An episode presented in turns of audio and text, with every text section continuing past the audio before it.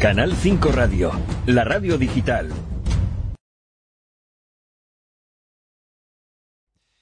Eh, resulta que durante el día te atracan a mano armada y por la noche que tú dices, oye, tú, pues voy a poner la lavadora de noche porque resulta que, que me va a salir más barato.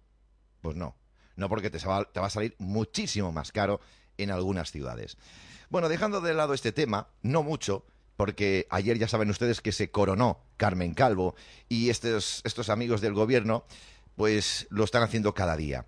Pero, eh, y el lunes estará con nosotros, Julián Roldán nos ha facilitado una serie de informaciones que nos hace sospechar que este gobierno está mucho más débil que hace dos semanas. Y es muy, es muy probable que este gobierno podría caer en breve, si Dios quiere. Esto es una línea de investigación que tenemos en este caso abierta y que creemos que puede llegar a ser así incluso antes de lo que de lo que muchos puedan pensar.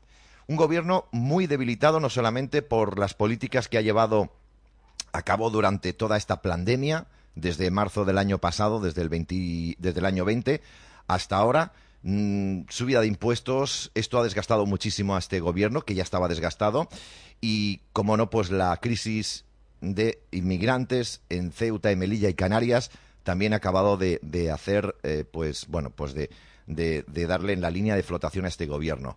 Ellos, evidentemente, están intentando por todos los medios seguir aguantando y terminar la legislatura, pero creo, creo, y el, el lunes Julián Roldán nos lo va a explicar, creo que hay muchas informaciones que están dejando entrever que este gobierno estaría ya en las últimas últimas. Ahora sí, cuidado ¿Vamos a sacar un gobierno titiritero, eh, xenófobo, eh, un gobierno anti-español, un gobierno eh, que no ha hecho más que romper a la sociedad y enfrentarla a sí misma para poner a quién?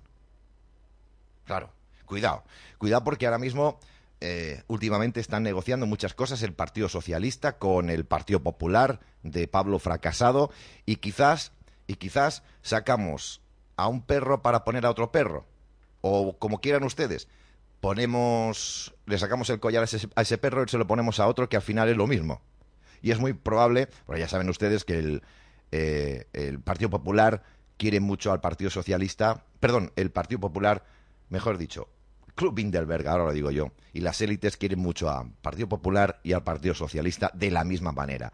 Así que si nos creemos, si nos creemos que en el próximo gobierno, eh, que es muy probable que, que sea del Partido Popular, este, este último, va a terminar con todas nuestras penas y va a cambiar algo, para nada. Recuerden recientemente a Pablo Fracasado en el hemiciclo diciendo que eh, pedía un, unas medidas para, para coartar la libertad de los españoles. No lo dijo exactamente así, pero para que ustedes me entiendan y ustedes lo recordarán.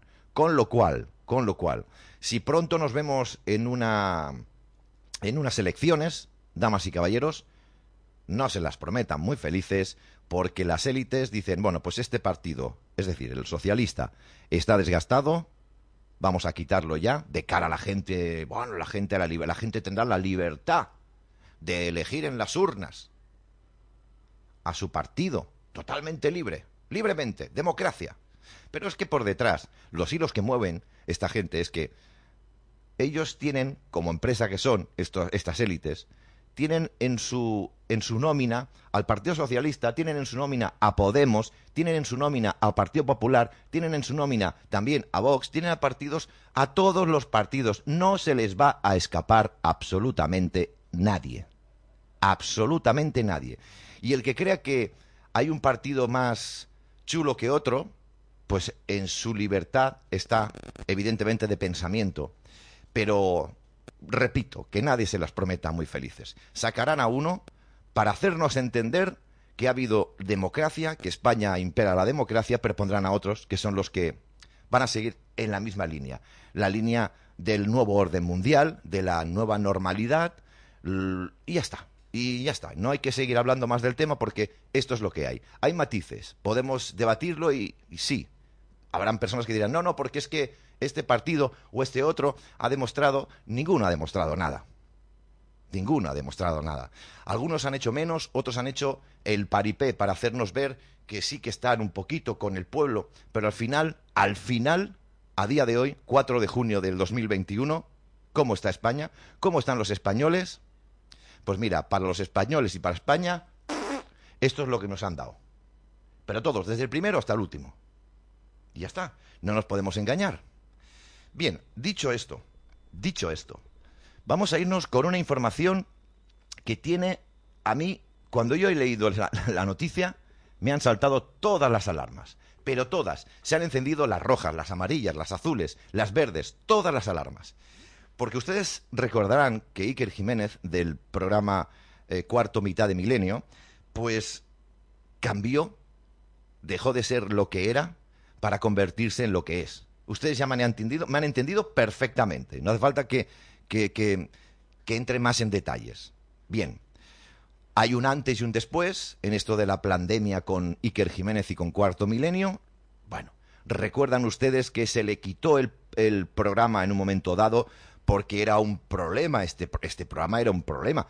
Y, y, Iker también era un problema porque estaba investigando demasiado, estaba dando muchas informaciones del virus, del supuesto virus, etcétera, etcétera. Le pegaron un corte y a tú, qué sorpresa, que al cabo de dos meses aparece de nuevo eh, con un contrato renovado en cuatro para Iker y para Cuarto Milenio. Esto nos extrañó a todos, ¿verdad? Muchísimo, muchísimo. Bien. Pues esto que van a ver a continuación también les, debería de sorprender y ponerlo en cuestión. Primero porque muy habitualmente, sobre todo desde, desde Canal 5, nosotros le decimos a ustedes, cuidado, cuidado con la información. Es más, cuidado con la información incluso que damos nosotros. Fíjate qué gilipollas somos. Pero esto, esto es lealtad a la gente. Es decir, yo me puedo equivocar. Pero cuidado con las intenciones de los canales generalistas que ustedes ya conocen. Todos los que conocen que no los voy a nombrar, que ya lo saben cuáles son. Bien, al tema. Resulta que sale una noticia que dice, Iker Jiménez cambia de guion. Cambia de guion. Lo vamos a ver ahora mismo para que ustedes lo vean y lo disfruten. Iker Jiménez cambia de guion, de horizonte, tras la filtración de Estados Unidos del origen artificial del coronavirus. Vamos a ver. Vamos a ver si yo puedo eh, explicar antes de, de las 7 y 15 todo lo que quiero decir sobre este particular. Primero de todo, no seamos, no, que no nos traten de gilipollas ni de tontos, porque todos sabemos que esto ha sido una gran conspiración a nivel mundial, que primero nos hicieron entender o creer que era de origen animal, es decir, de un murciélago, Claro, los chinos comen sopa de murciélago, luego se vio que no, que era mentira, siempre desviando la atención y siempre confundiendo a la gente. A la gente. Iker también sabía que esto no era normal. Por eso le quitaron el programa como se lo quitaron.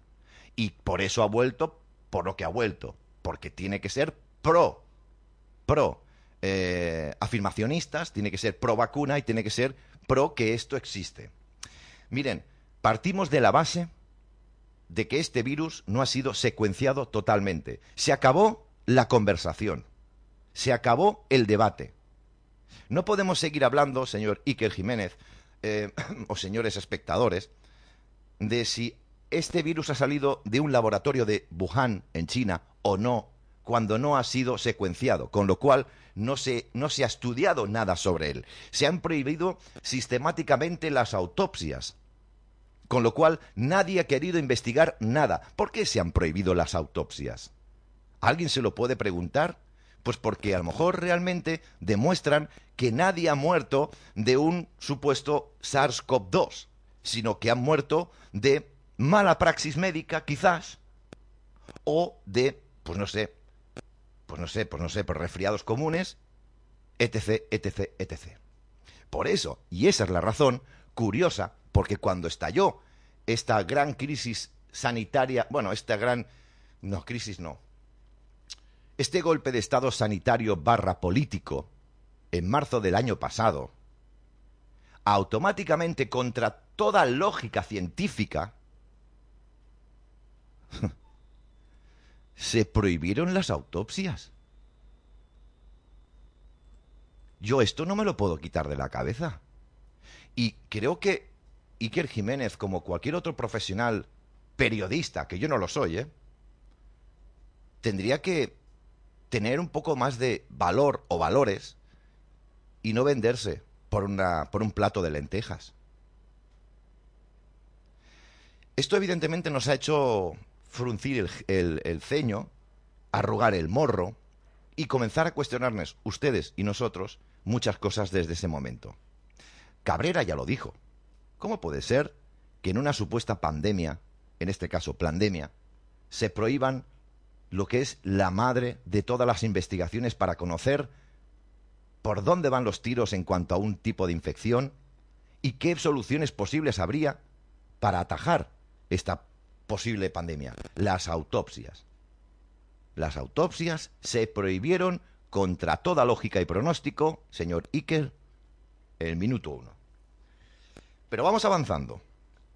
Vamos avanzando para que ustedes, también como yo, pensemos un poco en todo esto. Esta noticia que he mostrado hace unos segundos y que vuelvo a mostrar, no es nada más que otro engaño bajo mi punto de vista. Y les explico muy rápidamente, es posible que no tenga razón, es posible que no tenga razón. Yo no creo en un virus. Yo no creo en el virus SARS-CoV-2. Yo no creo que haya sido el origen de todas estas muertes.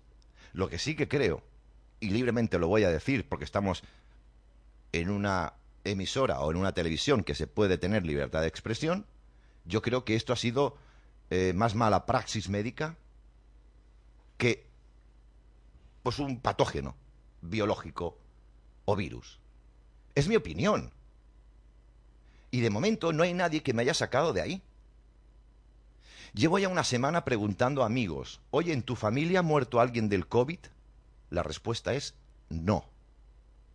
Y créanme, me muevo mucho y pregunto a mucha gente.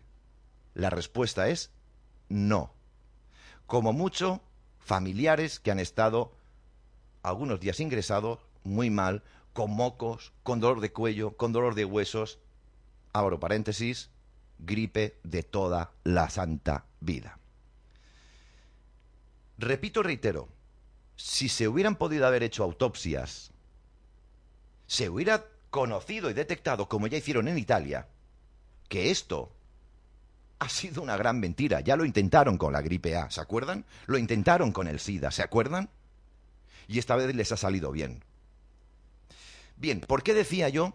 ¿Por qué decía yo que esta noticia que han visto ustedes en pantalla, que no voy a volver a poner, es una estrategia?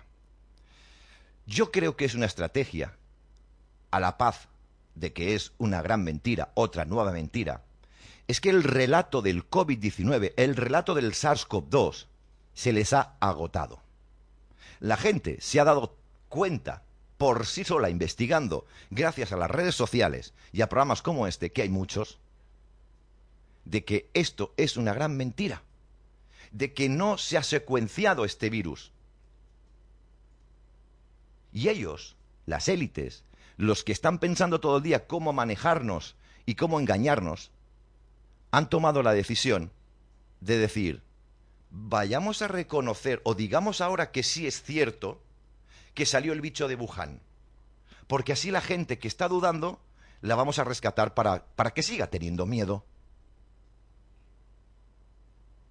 Y esas personas que estaban ya casi convencidas de que este virus no existía, sino que ha sido una mala praxis médica y política. Entonces esas personas que estaban medio convencidas, ahora entrarán de nuevo en duda. Y otra vez en miedo. Ah, mira, ¿ves? Resulta que ahora sí. Ahora sí que reconocen que han salido de Wuhan, de China. Cuando China ha dicho millones de veces que ellos no tienen nada que ver, cosa que no les creo. Pero yo sigo diciendo que esto es una estrategia para alargar un poquito más, si cabe, esta mentira y para que sobre todo aquellos que digan, no, no, yo no me vacuno porque el bicho no existe, digan, hostia, Si ahora los telediarios, ahora Iker Jiménez y ahora todos esos programas que dicen que sí que existe, pues entonces será verdad, vale, pues me voy a vacunar. ¿Comprenden por dónde voy? No sé si he intentado explicarme de la mejor forma posible. Pero la noticia en sí, y más todavía sacada por una persona que creo que ha traicionado, ahí lo tienen ustedes, viniendo de quien viene, de cuatro, de A3 Media o de quien sea, viniendo de Iker Jiménez, viniendo de toda esta gente que, que están viviendo a costa de nuestro miedo, uno no se lo puede creer. Ahora sí y antes no. Chicos, que no, ¿eh? Que no, que no me lo trago. Ustedes, déjenme que les pregunte, ¿ustedes creen que esto es una estrategia o que realmente existe el bicho? Y que ahora, y que ahora, después de un año y medio, con la tecnología que tenemos, con todo lo que está en nuestra mano, y sobre todo ellos, los, los laboratorios, ahora se han dado cuenta, ahora, ahora. No hace un año, no, no. Entonces, hace un año no han, no han hecho nada, no han investigado. Que no me lo creo, tío. Que no, que no. Por ahí no paso. Vamos a ver qué nos dicen ustedes. Vale, el plan de reducir y esclavizarnos. Muy bien, estrategia, perfecto. Nunca hubo bicho. Correcto, no existe ningún virus. Gracias. Eh, coño, ¿cómo escribís? Bicho, ¿qué bicho? Correcto, esto es un cuento chino, nunca mejor dicho. Una gripe y punto. No existe el bicho, una mentira más, nunca, estrategia, no es una gripe, yo lo tuve y he estado seis meses con fatiga nos lo dice Río Biern, perfecto, yo no lo voy a poner en duda, pero vamos, en fin, eh, como te decía, compañero, no lo voy a poner en duda, pero también hay que tener en cuenta que si los médicos te dicen, es que has cogido el COVID, y tú no puedes comprobarlo y te lo tragas. Mira, yo solamente quiero que pienses una cosa. Si este COVID, si esta, esta pandemia hubiera sido como la del 1900, veríamos gente caer en la calle. Veríamos los hospitales realmente colapsados. No como, los, como, no como lo dicen, que, que, están colapsados y me voy yo y mucha otra gente a, a grabarlo y resulta que están tocándose los huevos y fumando en el patio. Si esta pandemia hubiera sido real, la mitad de la población española, como pasó en 1900 y poco, hubiera perecido. Claro, yo voy al médico y me ingresan porque el PCR dice que ha dado positivo. Dice. Y me tratan a través, porque oye, ya lo dijo ayer, lo dijo ayer, y que me perdone mi, queridísimo Miguel, que está con nosotros, Miguel Hernández, enseguida estoy con él. Eh, eh, vamos, es que lo dijo Almudena, va a ser mamá dentro de dos o tres días. Se ha negado a atenderla y que pueda parir en un hospital aun pagando la seguridad social como la paga. Porque ella no quiere hacerse el PCR. O sea, si no pasamos por el tubo, porque nos dice que hay unos protocolos, pero que no están escritos. Y tú puedes ir porque te duele el peroné o la tibia, y lo primero que te hacen es enchufarte un PCR. En vez de atenderte de urgencia, porque si tú vas de urgencia, oiga, que me ha dado un ataque al corazón, que me estoy débil, que no puedo más, lo primero que hacen es enchufarte un PCR. Porque hay un protocolo no escrito, pero sí que se cumple. Primero es el PCR y luego, pues si mueres, pues estás muerto, ¿qué, qué, qué, te diga? Y luego una vez que te ingresan, siguen todo el protocolo anti-COVID, aunque tu patología sea un ataque al corazón y que nada tenga que ver con ese supuesto SARS-CoV-2. Y te hacen un montón de pruebas y te tienen aislado y te tienen convencido de que tú estás pasando un SARS-CoV-2 cuando estás pasando una gripe con fiebre, cuatro días de subida y cuatro días de bajada. Pero claro, te lo dicen los médicos. Los médicos te dicen, hostia, qué suerte ha tenido usted. Ha superado el COVID. Y uno dice, wow, qué bien. Hostia, qué cuerpazo tengo, ¿no? Vamos a pensar un poquito. ¿Sabemos cómo funciona la, la medicina hoy en día? Hoy en día es un peligro ir a los hospitales, la verdad sea dicha, porque esta gente no te atiende por lo que tienes, sino que tengas lo que tengas. te van a aplicar el protocolo COVID. Cosa que por otra parte no es ni medio normal. Así que la persona que crea que todo esto es real porque mi primo estuvo o yo estuve ingresado, fíjate, estuve ingresado 15 días en el hospital, ¿eh? y no veas lo mal que lo pasé. Claro.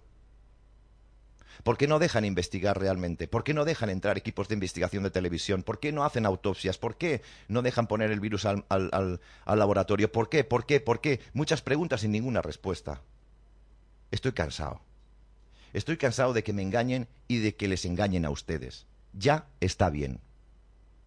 Hasta ahora podíamos decir que el que más y que menos nos hemos tragado toda esta mierda. Pero miren, yo desde marzo, no, desde marzo del año pasado no, pero desde, desde el mes de julio, cuando empezó la desescalada del año pasado, he abrazado en la calle, he ido a manifestaciones y abrazando a cientos y cientos de personas He viajado, a pesar de que estaba prohibido. He ido, he venido, he cogido, he dejado, he tocado, no he dejado de tocar. He dado besos sin dar besos. Me han estornudado cerca. Y yo no me he muerto. Ni tampoco... Ah, eso sí, eso sí, el año pasado tuve un resfriado. Pero el resfriado de toda la santa vida. El resfriado de siempre. Ese resfriado que empieza cuando te duele un poco el cuello. ¿Se acuerdan ustedes? Hostia, me duele el cuello. Mierda, mierda, ya me estoy resfriando. ¿Verdad? Y luego empieza a dolerte los huesos. Ay, mi. Y verás tú, verás tú, efectivamente, la estás pillando. La estás pillando. Y luego te das cuenta de que esa noche la has pasado fatal, has sudado muchísimo y no te puedes levantar al día siguiente y te das cuenta de muchas otras cosas. Y esto es con lo que vivimos desde hace siglos y siglos. Porque recuerden una cosa, sobre todo aquellas personas que dicen que sí, que yo lo he pasado mal y con todos mis respetos hacia ellos, pero deberían investigarse un poquito en este particular. Em, no puede ser que la ciencia, fijaros, ¿eh? La ciencia, ¿eh? Estamos hablando de, de un nivel alto, se supone, claro. Gente con estudios, que no para de estudiar durante toda su vida, diga que gracias a las mascarillas se ha terminado con la gripe estacional, pero no ha pasado lo mismo, no hemos terminado con la con el con el coronavirus con las por las mascarillas. Yo no lo entiendo. Yo no lo entiendo. Es que por más que intenten explicarme esto, no lo entiendo. En fin. En fin. Eh, cada uno que crea lo que quiera está en su libertad, pero mi obligación es que despertemos, por eso estoy aquí, y que investiguemos, porque yo también me puedo equivocar, oye, eh, cuidado. Yo también me puedo equivocar, pero creo que tengo pocas posibilidades de equivocarme porque estoy todo el santo día investigando, preguntando, llamando y haciendo la faena que tendría que hacer, pues ya no solo a la televisión, sino los biólogos, los colegios de médicos, los propios médicos, los políticos, etc., etc., etc. Así que, damas y caballeros, no tengo más que decir en esta reflexión, simplemente que lean, estudien, infórmense en esta tesitura, en este tiempo que estamos viviendo de tercera guerra, digamos, mundial, de alguna manera, informativa, pues nos ha tocado ser un poquito de biólogo, nos ha, nos ha tocado ser un poquito de virólogo, nos ha tocado ser un poquito de médico, nos ha tocado ser un poquito también de, de político y de, de sanador. Nos ha tocado espabilarnos y aprender de justicia, aprender de leyes, nos ha tocado porque es que si no nos machacan, nos pisan el cuello y estamos acabados. Así que sigamos, exacto, investigar, sigamos investigando, sigamos preguntándonos que eso es lo que no quieren, que nos preguntemos, que tengamos conocimiento. Ellos lo que quieren es que seamos muy burros, muy burros. Pues va a ser que no, va a ser que no. El virus es totalmente político. A día de hoy es totalmente político. La política es el origen de todos nuestros males. En fin, 7 y 25, una hora menos en la comunidad canaria. Vamos con nuestro protagonista, que él es, mírenlo, ahí lo tienen ustedes, nuestro queridísimo eh, Miguel Hernández. Muy buenas tardes, ¿cómo estás? Hola Julio, buenas tardes. Un placer estar con vosotros, como siempre. Te escucho muy lejos, ¿eh? No sé si... ¿Me escuchas? ¿Me escuchas? ¿Me escuchas bien? Te escucho muy lejos, como si estuvieras en, en Parla. En Parla, no, no estoy en Parla, porque ya sabes tú que Parla está lejos. Bien, bien, por eso, por eso. Bueno, yo no puedo subir más el volumen porque lo tengo ya al máximo, se te escucha muy bajito. Yo lo tengo, lo tengo subido al máximo también. Bueno, pues haremos lo, lo que se pueda. Haremos lo que se pueda. Bueno, Miguel, eh, hablamos de todo un poquito y, y sobre todo, pues claro, tenemos que, que hablar de algo que, que va a ser, quizás podría marcar un antes y un después, una gran manifestación en Madrid, ¿no? Hombre, yo creo que realmente, Julio, tiene mucho que ver con lo que estás diciendo, ¿no? Estás hablando de, de lo de todos los días, eh, el famoso SARS-CoV-2, eh, que efectivamente, como ya, ya han explicado otros expertos que has estudiado tu programa, bueno, pues sabemos que una cosa es el coronavirus, otra cosa es el COVID y otra cosa es el SARS-CoV-2, ¿no? Todo eso ya lo has dicho. Sí. Y seguimos, bueno, pues eh, viendo que cómo nos engaña día a día este, este, este nefasto, nefasto gobierno y aún así, aún así la gente todavía no se convence. Y desde la sociedad civil, bueno, pues eh, la, la plataforma Unión 78, que está, bueno, comandada por Rosa Díez, por Fernando Sabater y por María San Gil, han convocado una, una, una manifestación el día 13, el próximo domingo, día 13, no este, sino el siguiente, Sí. a la cual, lógicamente, bueno, pues los tres partidos de la derecha, vamos a hablar de derechas, eh, los tres partidos mm, socialdemócratas, Ajá. de una manera, eh, PP, Ciudadanos y, por supuesto, Vox, Vale, eh, bueno, pues parece que van a, van a ir. Vale. Nosotros como asociación, desde Unidos por España, por supuesto, la apoyamos y vamos a estar presentes, lógicamente, como no podía ser de otra forma. claro. Y nos congratula, bueno, comunicar en este, en este momento que, que el líder de Vox, eh, nuestro queridísimo Santiago Abascal, Ujú. ha confirmado sin cortapisas y sin poner ningún pero su asistencia como partido político, como institución, como, como voz también de, de- de ese pueblo que está Sí, sí. gritando, gritando a voces Miguel, el auxilio. Dime, Miguel, eh, de Unidos por España, es que me ha chocado mucho que dijeras los tres partidos, luego lo has corregido, dicho supuestamente de, de derechas, ¿no? O sea, Ciudadanos, Ciudadanos, hermanico mío, Ciudadanos es más rojo que, que la cereza. Eh, Ciudadanos es el Beretta, ya lo sabes. Sí, eh, sí, exacto. O sea, a mí, yo, a mí, yo evidentemente, eh, lo digo claramente y públicamente, yo no voy a ir porque yo, a mí los partidos políticos me, me entra urticaria, urticaria. Pero, pero hay gente que sí, y, yo soy un medio que tengo que estar informando a pesar de que una cosa son mis gustos y otra cosa es la información. Y hay que informar. El día 13 de junio, si no me equivoco, sí, 13, ¿no? Domingo. Julio. Sí. Va a estar Ciudadanos, Partido Popular, encabezando esta manifestación y también, pues, eh, en este caso, Vox. ¿Qué es lo que se pide, querido Luis? Miguel, Ay, perdón, Miguel, perdona, cariño. Perdona, mi niño, perdona. mucho jaleo. Perdona, perdona. Eh, eh, Julio, Julio, realmente, realmente la, la convocatoria, la convocatoria la hace la plataforma Unión 78, Ajá. ¿vale? Es una plataforma cívica, como puede ser cualquier otra asociación, como Unidos por España, cualquier otra, ¿vale? Y es una plataforma cívica que lo que hace es intentar luchar por la, por la democracia y sobre todo por la libertad, por la libertad del Poder Judicial.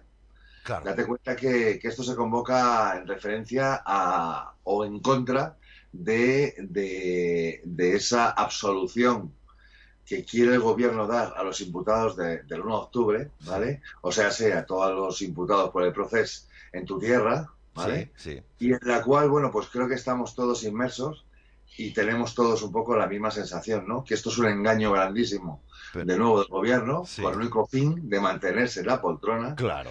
Ayudado por las fuerzas eh, extremistas radicales de Cataluña. Sin duda, sin duda. Entonces, bueno, pues el gobierno quiere de alguna manera hacer un indulto a estos, a estos, eh, a estos eh, eh, antiespañoles, Sin vergüenzas.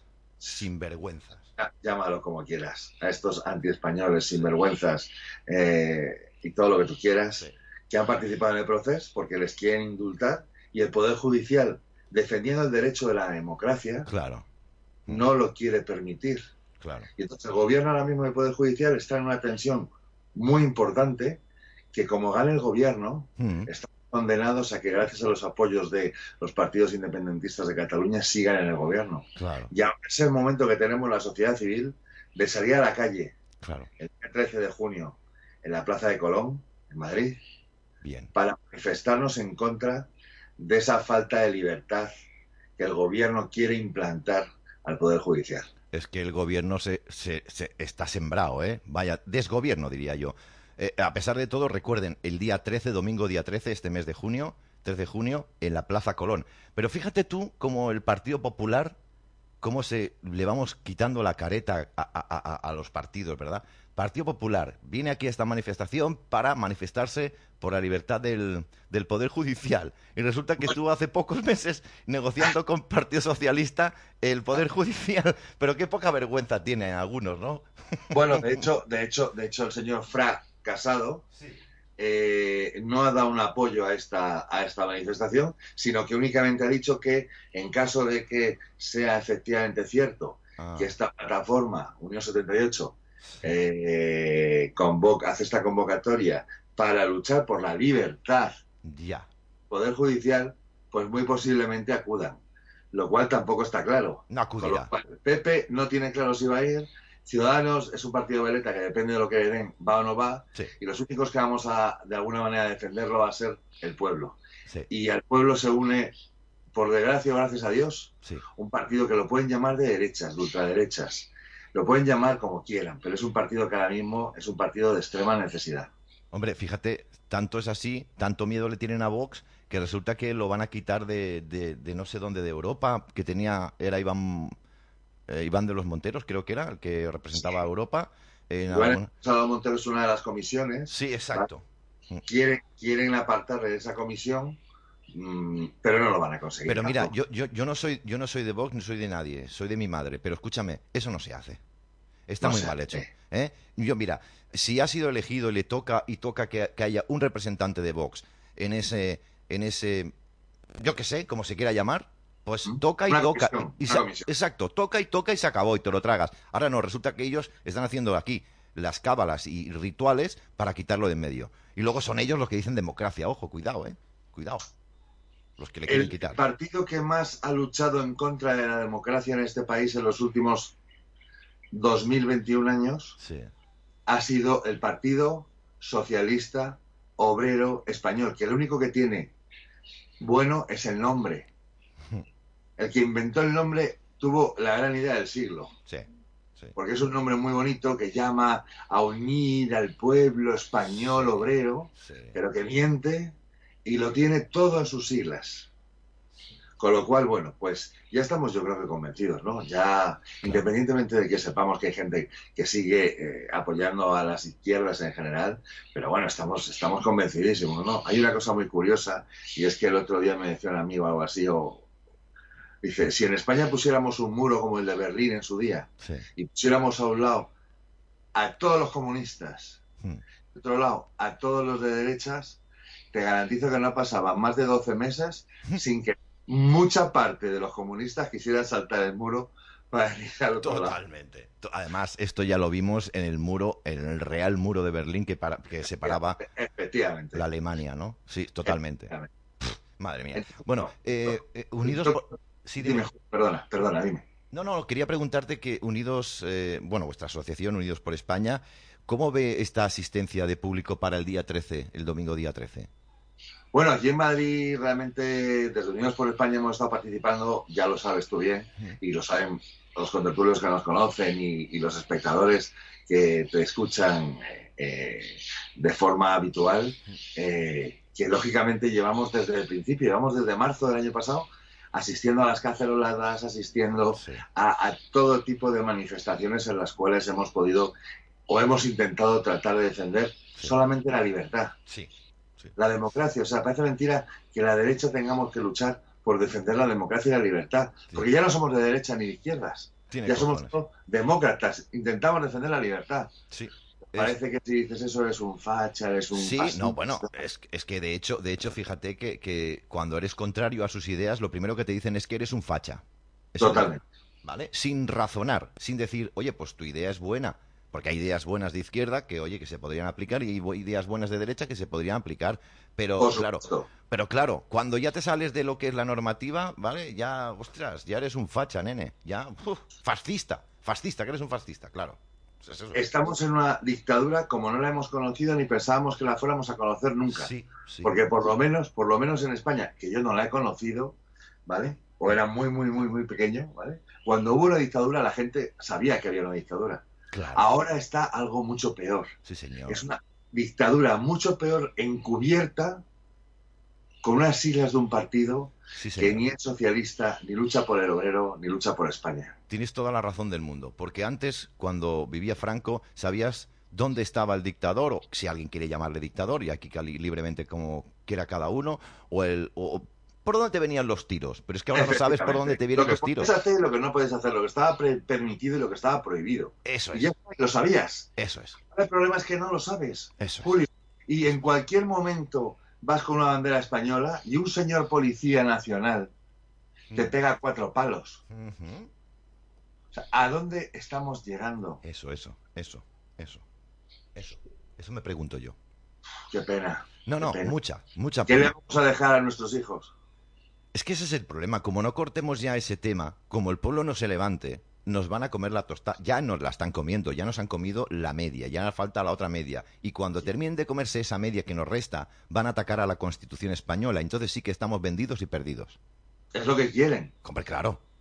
Ese es el fin. Hombre. Quieren ilegalizar a los partidos de derechas, quieren cambiar la Constitución española y quieren disolver esta nación. Sí, sí. Sin duda. Ese es el fin. Unidos no podrán con nosotros, pero cuando tú separas es cuando vences, ¿no? Claro, claro. Y vencerás. Claro. El eslogan de la izquierda desde la época de Marx. Totalmente. Anda que no. Anda que no. Anda que no.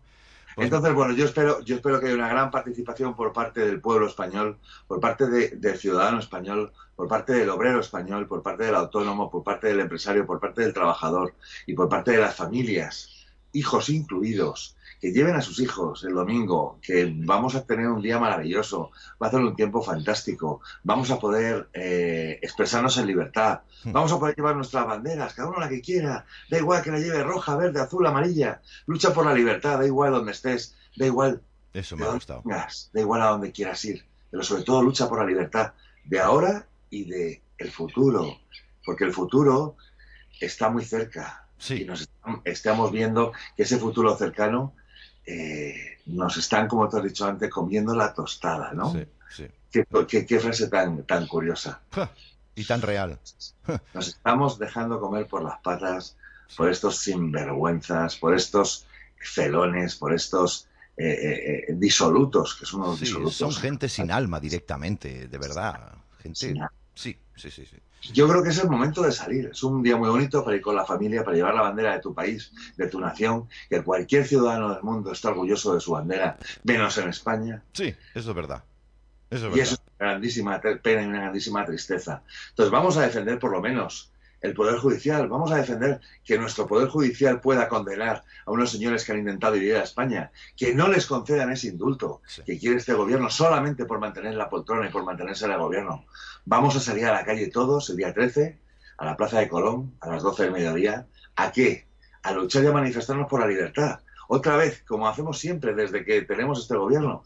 Es que en el fondo es tan bonita la libertad y no nos hemos dado cuenta hasta que la estamos perdiendo. Esto es. Solo nos damos cuenta cuando la perdemos. Pues Luis, de verdad, ay, digo otra vez Luis, Miguel, Miguel Hernández de, de Unidos por España. Yo no sé por qué te digo Luis, chico. Pero porque te gustará Ángel Luis, Miguel Luis, No Luis sé. Miguel. Luis Miguel, ¿no? Supongo que será. O a lo mejor iba para cura.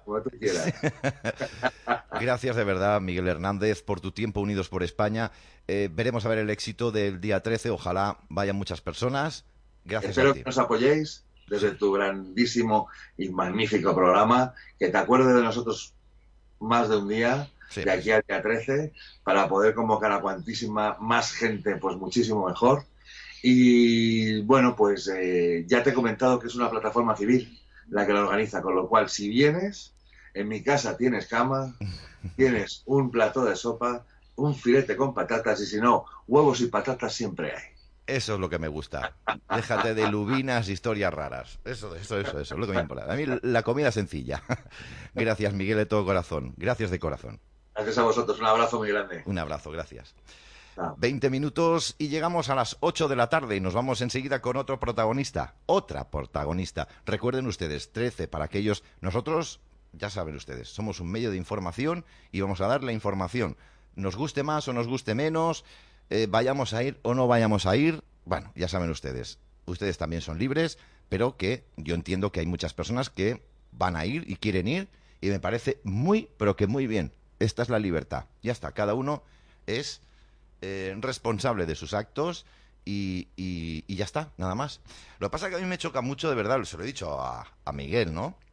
Digo, joder, es que es muy cruel, es muy cruel que, que el Partido Popular vaya a esta manifestación cuando, cuando estuvo intentando negociar con el Partido Socialista la independencia del Poder Judicial. Y van y los tíos y van a la manifestación para que no haya, pues eso, para que haya independencia en el Poder Judicial cuando se querían re- repartir todo el tinglao entre el Partido Socialista y Partido Popular. Perdón. Em, no llegaron a un acuerdo porque el Partido Popular quería unas cosas y el Partido Socialista quería otras y claro, eh, pues al final de tanto tirar el caramelo se rompió y se cayó al suelo y nadie se lo pudo comer. Pero ahora que el Partido Popular es que tiene cojones, ¿eh? Tiene cojones, ¿eh? Que el Partido Popular diga ahora, pues yo voy para manifestarme, pues eso, pues para la independencia del Poder Judicial, digo yo, ole, ole, ole, estáis sembraos, sembraos, sembraos. Por no hablar de Vox, digo, de, de Ciudadanos. Que vaya tela. Que yo no sé, bueno, en fin, irán cuatro o cinco de ellos, pero bueno, en fin, tela marinera. Vamos con otra historia, cambiamos de tercio y nos vamos con otra personita que es muy querida y que ha tenido unas últimas apariciones en la televisión realmente espectaculares. La recibimos con muchísimo cariño, ella es Inés Sainz. Muy buenas tardes, bienvenida Inés. Inés, Hola Julio, ¿cómo estás? ¿me oís bien? Te oímos perfectamente, como si estuvieras aquí. Perfecto. Bueno, oye, felicitarte por tus intervenciones, porque yo creo que en esas intervenciones que has tenido, y sobre todo la última, cuando has estado dando tantos datos, entiendo que... No, entiendo no. Seguro que has despertado a más de uno y, habrás di- y habrá dicho esa persona, hostia, es verdad lo que dice esta chica. Ostras, es verdad. 0,006 de infectados. ¿Sabes lo que quiero decir? Que quizás has dado... Has despertado a mucha gente que estaba dormida y te quiero felicitar. Espera, me voy a quitar los cascos porque... ¿Me oís bien ahora? Sí, sí, sí, sí, perfecto. Perfecto. No, no, esto no está funcionando como debe. No te preocupes. Te comentaba. Sí. que un error porque no soy perfecta. Bueno, Y estos datos eh, los saqué ayer deprisa y corriendo, eh, casi en media hora buscando fuentes y me he podido equivocar. De hecho, dije que hay 7,8 billones de personas en el mundo sí, y, y ahí empieza el la primera confusión. O sea, para mí en realidad son 7,8 mil millones de personas Eso en el es. mundo. sí. Pero eh, hay veces que cambias el término del mil por mil millones, lo cambias por billón. Sí. Y ahí han empezado los ataques, los trolls, la lista, la tal, la- bueno, pues nada. Vale, Aún así, aunque me hubiera equivocado, que es probable y posible que me haya equivocado en algún dato, eh, los tantos por ciento, el 0,0000, es que son muchos ceros. O sea, nunca, nunca, nunca vamos a llegar al, no sé, al 15% Es de que- población. claro, claro. Es lo que yo estaba diciendo al principio del programa.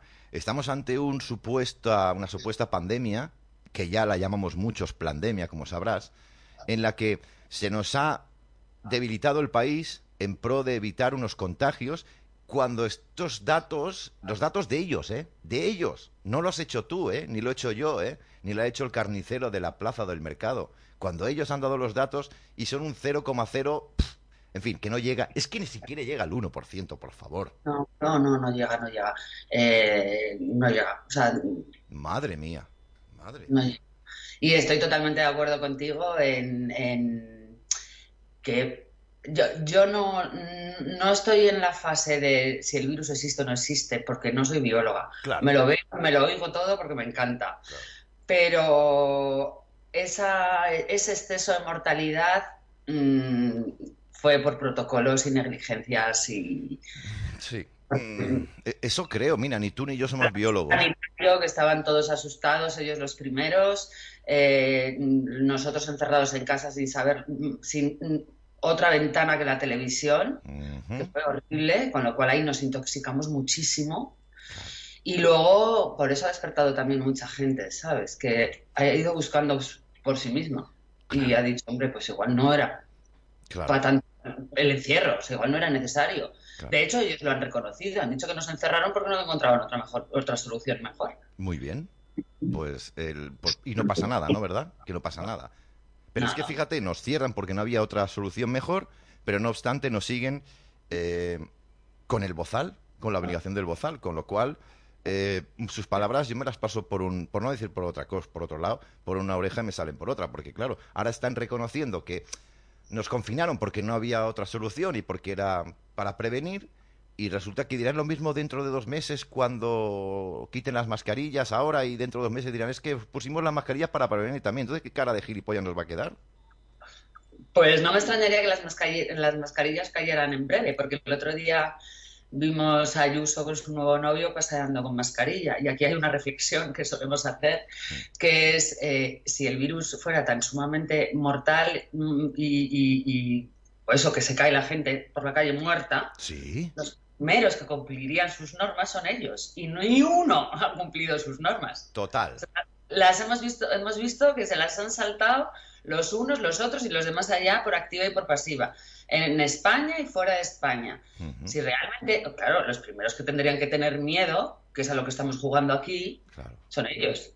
Y si tú no lo tienes, pues que lo voy a tener yo. Si tú me pones las normas, te las saltas, que entiendo que es porque esto no existe, pues entonces ¿por qué lo tengo que hacer yo? Y las mascarillas, yo, vamos a cruzar los dedos, creo que, creo que van a caer en breve. Sí, eso también quiero yo. Eh, lo comentábamos, creo que ayer, antes de ayer, eh, que no creo que pase más del mes de julio, ¿eh? Creo, ¿eh? Ojo, ¿eh?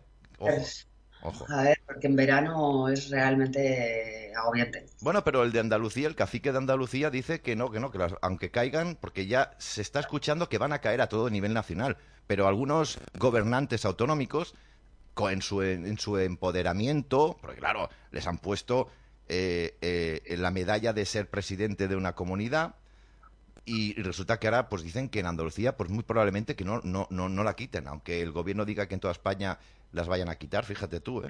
Claro, entiendo yo que entonces los andaluces dirán, ¿y qué pasa? ¿Que en Extremadura no? Y aquí sí. Claro, claro. Esto ya, y de hecho te estaba viendo en el editorial al principio cuando has empezado a hablar el de, bueno, del virus, de, del pangolín y, demás. me tengo que reír de verdad con lo del pangolín, que es que me hace mucha gracia la palabra. y, eh, es que creo que ahora levantan la prohibición de, autopsias, Julio. Entonces creo que ese es el motivo por el que están reculando a marchas, a marchas forzadas. Sí. Por ver cómo casan esa versión ya han dado la versión B de que el virus salió de un laboratorio, que aquí hay otro matiz muy importante. En esos laboratorios hay una seguridad brutal. No se escapan los virus. No, no, no, no, no. Por porque si no estaríamos muertos. Porque ahí estarían, están siempre investigando con, este tipo de virus. Pues no sé si para bien o para mal, vamos a dejarlo ahí. Pero la seguridad en esos laboratorios es brutal. Vamos, mm, no se escapan los virus. no, pasa. Eso no pasa, es imposible.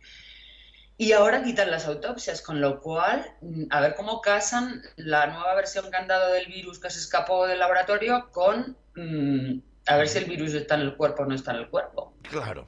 Tú imagínate, Inés, y todos nuestros espectadores, vamos a soñar. Imaginaros que eh, se empiezan a hacer autopsias, que yo creo que se han hecho, lo que pasa es que se han ocultado. Esto es una apreciación mía personal pero imagínate que salen datos de que pues nadie ha muerto de un SARS-CoV-2, sino que todos han muerto de coronavirus. Es decir, de esos coronavirus que, con los que convivimos desde hace siglos y siglos y siglos, que es la gripe, el resfriado, etcétera, etcétera. Eh, ¿Nos quedaría una cara? Nos quedaría una cara. Va a ser interesante verlo, ver qué, qué relato, a qué relato se acogen para justificar eh, este tema.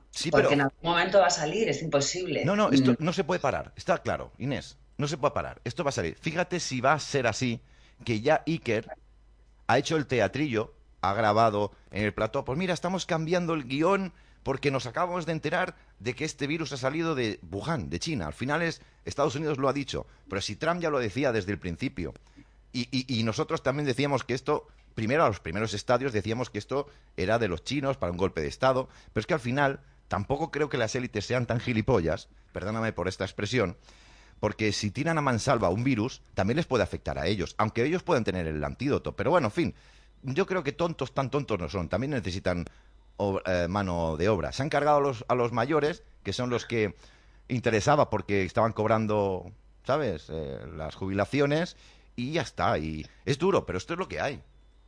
Sí, esa, esa, fue, de hecho, una de las premisas cuando yo empecé a plantearme cosas de investigar por mi cuenta y acabamos todos aquí en esta gran familia.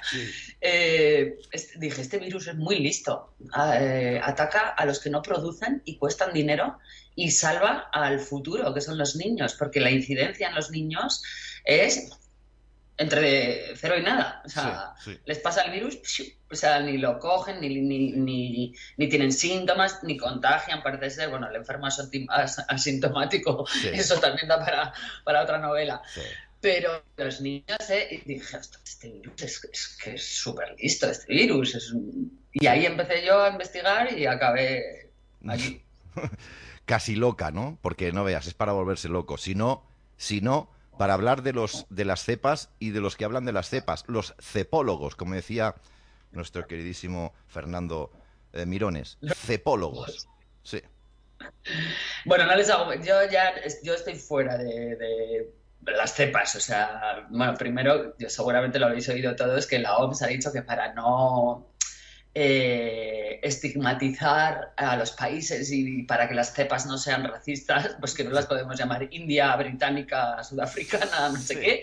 Y entonces le han puesto alfa, omega, beta, gamma o algo así. Madre eh, mía. no, sé, cómo va eso, no, no, sé si va en función de la vacuna o no.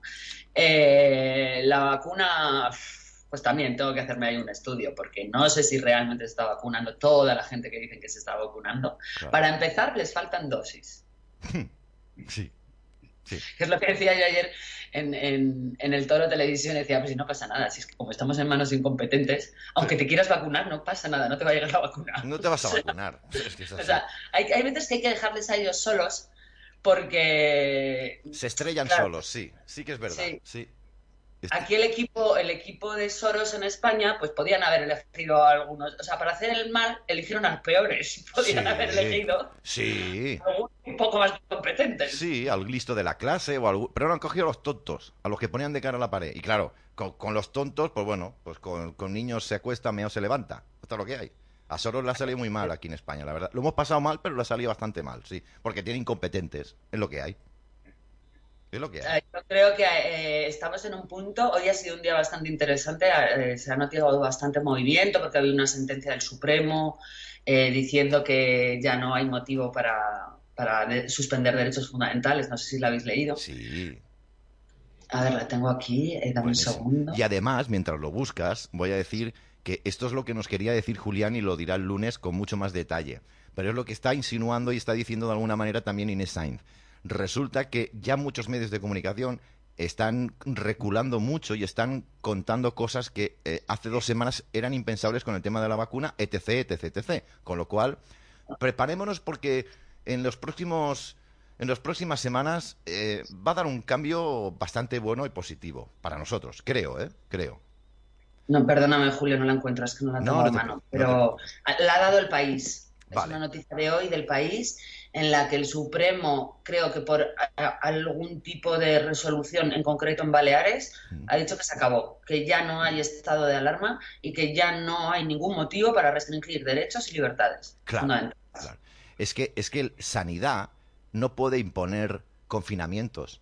Sanidad no puede imponer eh, restricciones ni leyes. Es que lo están haciendo lo peor que pueden. Y claro, la, la justicia ha dicho que menos mal, que menos mal. Ha dicho, bueno, hijos, esto no puede ser así. Es que si no, va a ser esto peor que Venezuela. O lo paramos, o, bueno, como digo siempre, nos comen. Sí, sí, y de hecho, eh, la unión de la política, o sea, la, ciencia que se ha politizado, ahora pretenden también eh, politizar el tema legal con, la excusa de la ciencia. Con están, están liando, hay una bastante gorda entre ciencia, política y leyes. Ya y yo creo que las leyes, por sentido común y por justicia, eh, ganan en ese aspecto, ¿no?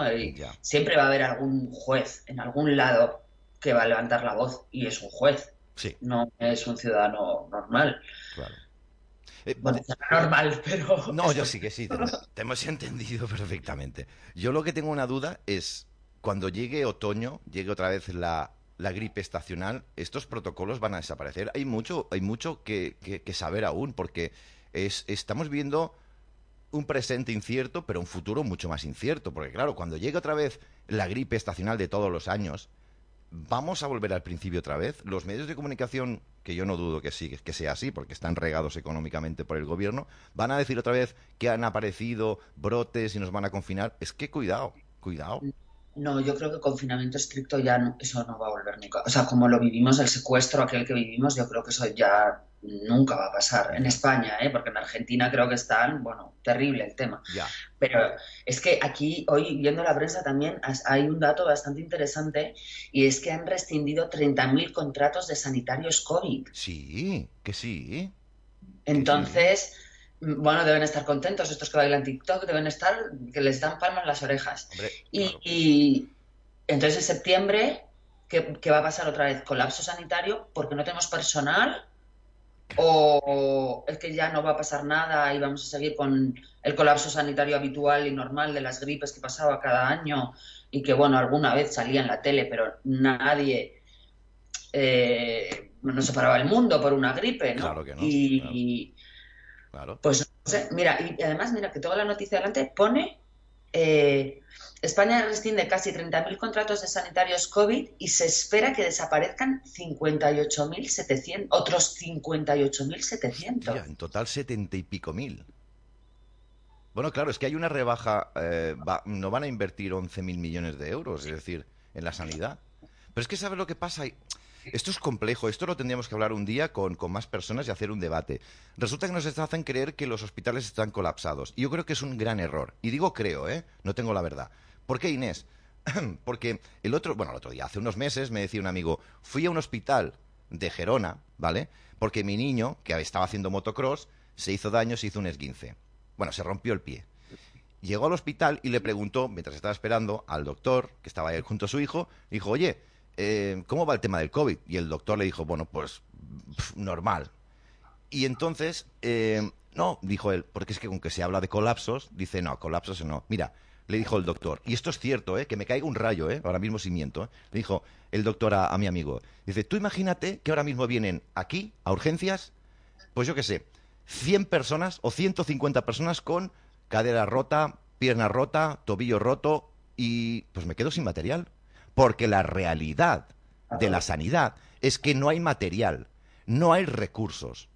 Y si encima no hay recursos, no hay personal, en, en- en un resfriado, en cualquier cosita que pase, ya está, colapso. Pero no es colapso porque sea intrínseco del virus o de lo que sea. No, no. Es colapso por falta de material, por falta de inversión o por falta de personal. Por falta de camas. eh, hay que hacer ahí un análisis también de datos bastante interesante de números de hospitales con número de camas normales en las habitaciones Sí, número de UCIs. sí. Es que a un clic se, se colapsa. O sea, imagínate si hay un accidente aéreo, ya ha pasado alguna vez, o el horrible Atentado. 11M, Sí. eh, van todos de golpe a la UCI a la vez. Es Claro. colapso. Y tienes que estar preparado, que puede pasar en cualquier momento y en, y en cualquier lugar. Sí, señor. Eh, no necesitan ni siquiera una pandemia. Y bueno, pues ahí están nuestros amados líderes que nos gobiernan con nuestro dinero, Sí, señor. Sí. decidiendo qué es lo mejor para nosotros en, en salud. El, el otro día Sí. en, en la tele, ya no me acuerdo en qué intervención, les dije, mira, yo perdonadme, pero yo confiar mi salud a Pedro Sánchez me parece muy responsable. Total. O sea, yo casi prefiero cuidar de mí misma yo y de mi familia, investigar yo eh, y con mi sentido común y mi responsabilidad, pues vamos tirando. Y ahora mismo lo mejor es evitar un hospital, porque como no sabes qué clase de matasanos te vas a encontrar, Pues sí. que los hay muy buenos, sí. pero Pero callan y van a pagar las consecuencias de sus compañeros por el hecho de callar. Si es que, es que esto se ve que va a salir, eh, cariño. Se ve que va a salir, eh. Esto va a reventar, eh. quiero contar una cosa, porque la audiencia, ya sabes que el cáncer es una de mis misiones en, en mi vida. Sí. Y me ha escrito hoy un chico y me ha contado un, un caso de una amiga suya, ¿no? Que se había descubierto un bulto estaba preocupadísima, se había descubierto un bulto en el pecho y que había llamado al centro de salud para pedir eh, cita con el médico y que le habían dicho que la primera exploración era por teléfono. Anda. ¿Cómo te vas a hacer? o sea, ya te lo has hecho tú, quiero decir, cuando tienes un Claro. tema de pecho, el te- de- lo de explorarte a ti misma es una de las que te, vamos, o sea, de lo que tienes que hacer habitual. Las mujeres lo tenemos que hacer habitualmente, vamos, que eso es así. Qué fuerte. Y, y- y que te conteste el centro de salud que la primera exploración es por teléfono, pero ¿qué exploración? Si ya me he explorado yo, ahora el siguiente paso es una mamografía, que es lo que necesito. Madre mía. Y como lo retrases mucho, una cosa que puede ser muy sencilla, como fue lo mío, Sí. se puede convertir en una cosa muy grave. Claro. Claro. Y esto lo vamos a ver, por desgracia. Por eso yo estoy, de verdad, a veces me cabreo mucho. Sí, no, se te, sí, se te nota. Se te nota porque es un tema que te llega, sin lugar a dudas. Y, pero, pero no hacemos nada. Es que ellos mismos, los sanitarios, deberían decir, tener alma, corazón y empatía. Y decir, hostia, cáncer, tienes un bulto. Señora, véngase para aquí mañana mismo, va. Venga, que... Ah, es que- pero ya hemos visto el- que el otro día la llamada de, de aquella robot, porque eso era un robot que llamaba a la madre, Sí.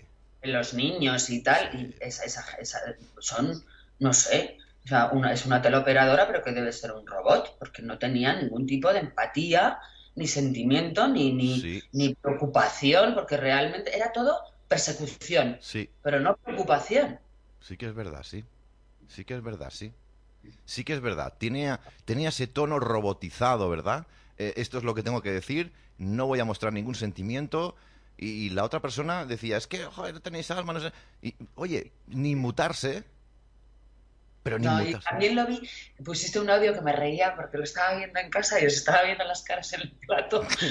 No sé si era en andaluz, era un andaluz también, que le pedía 8 millones de explicaciones, que, si, que, que la pobre señora no entendía nada. Sí. Y, y también se le veía que era como mm, automa- automatizado el tema, Sí, ¿no? A ver, señora, que usted tiene la cepa no sé qué, pero que entonces se tiene que hacer un PCR, pero que entonces que no puede venir, porque entonces va- tiene que ir. Porque Entonces, ¿qué hago? Y- Claro, claro. Es Y, increíble. y era- el lío era, mm, además los andaluces como son tan graciosos, Sí, sí, sí. la señora decía, mira, perdona, yo no estoy entendiendo absolutamente nada de lo que Hombre, está normal. contando, porque el otro, no sé, debía estar leyendo algún tipo de papel que estaba muy mal redactado. Total. Y, yo, a ver, a veces nos tenemos que reír, Julio, porque es que si no, Sí. me reí mucho ese día, me reí. Si nos mía, reímos y, y nos reímos de ellos, porque tenemos, tenemos que hacer ese- ese- esa terapia, decir, reírnos y disfrutar, perfecto.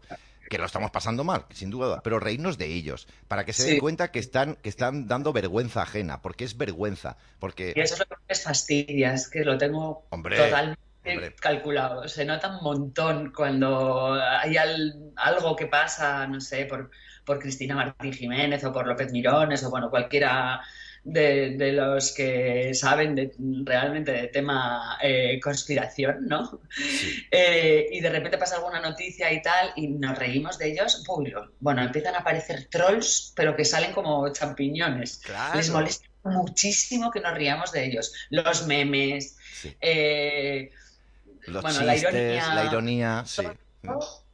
Pues hay que seguir donde duele, donde duele, es lo que hay.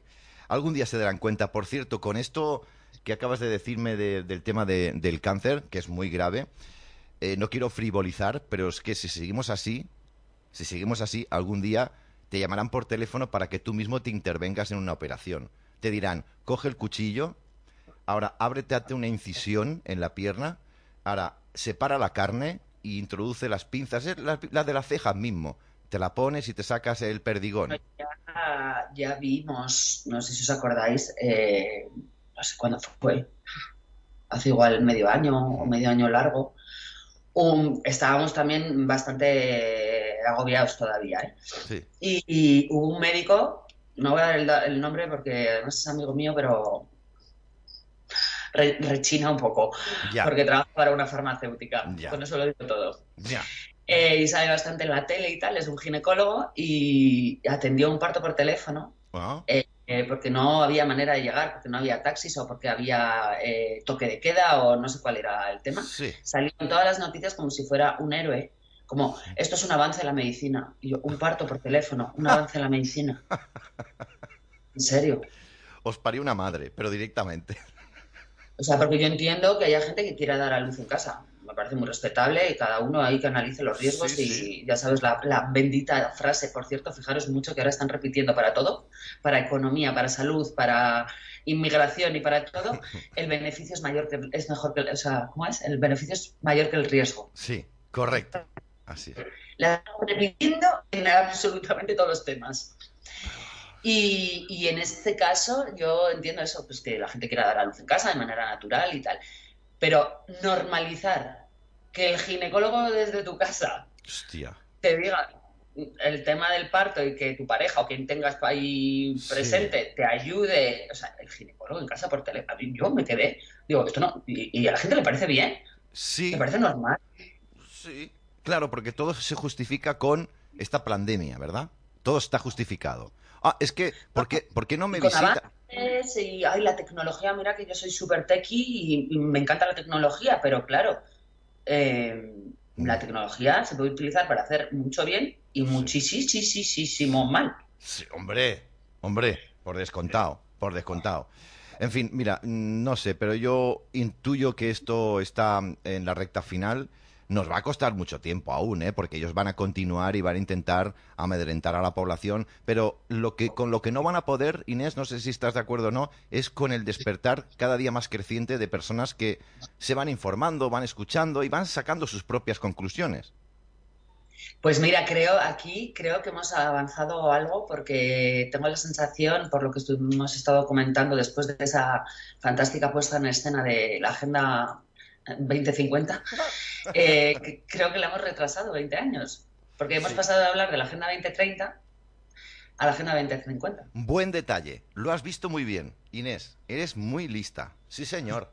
Sí, No, señor. es que leo mucho. Sí, Además señor. lo dijo Expansión, o sea, esto lo dijo Expansión, en plan, nos olvidamos de la Agenda 2030, ahora estamos en la 2050. Digo, bueno, hemos ganado 20 años, vamos bien. Totalmente de acuerdo. Esto, esto es cierto. Esto ya no es la 2030, sino es la 2050. Correctísimo, correctísimo. Muchos dirán, bueno, porque la 2030 ya está impuesta. No, no, para nada.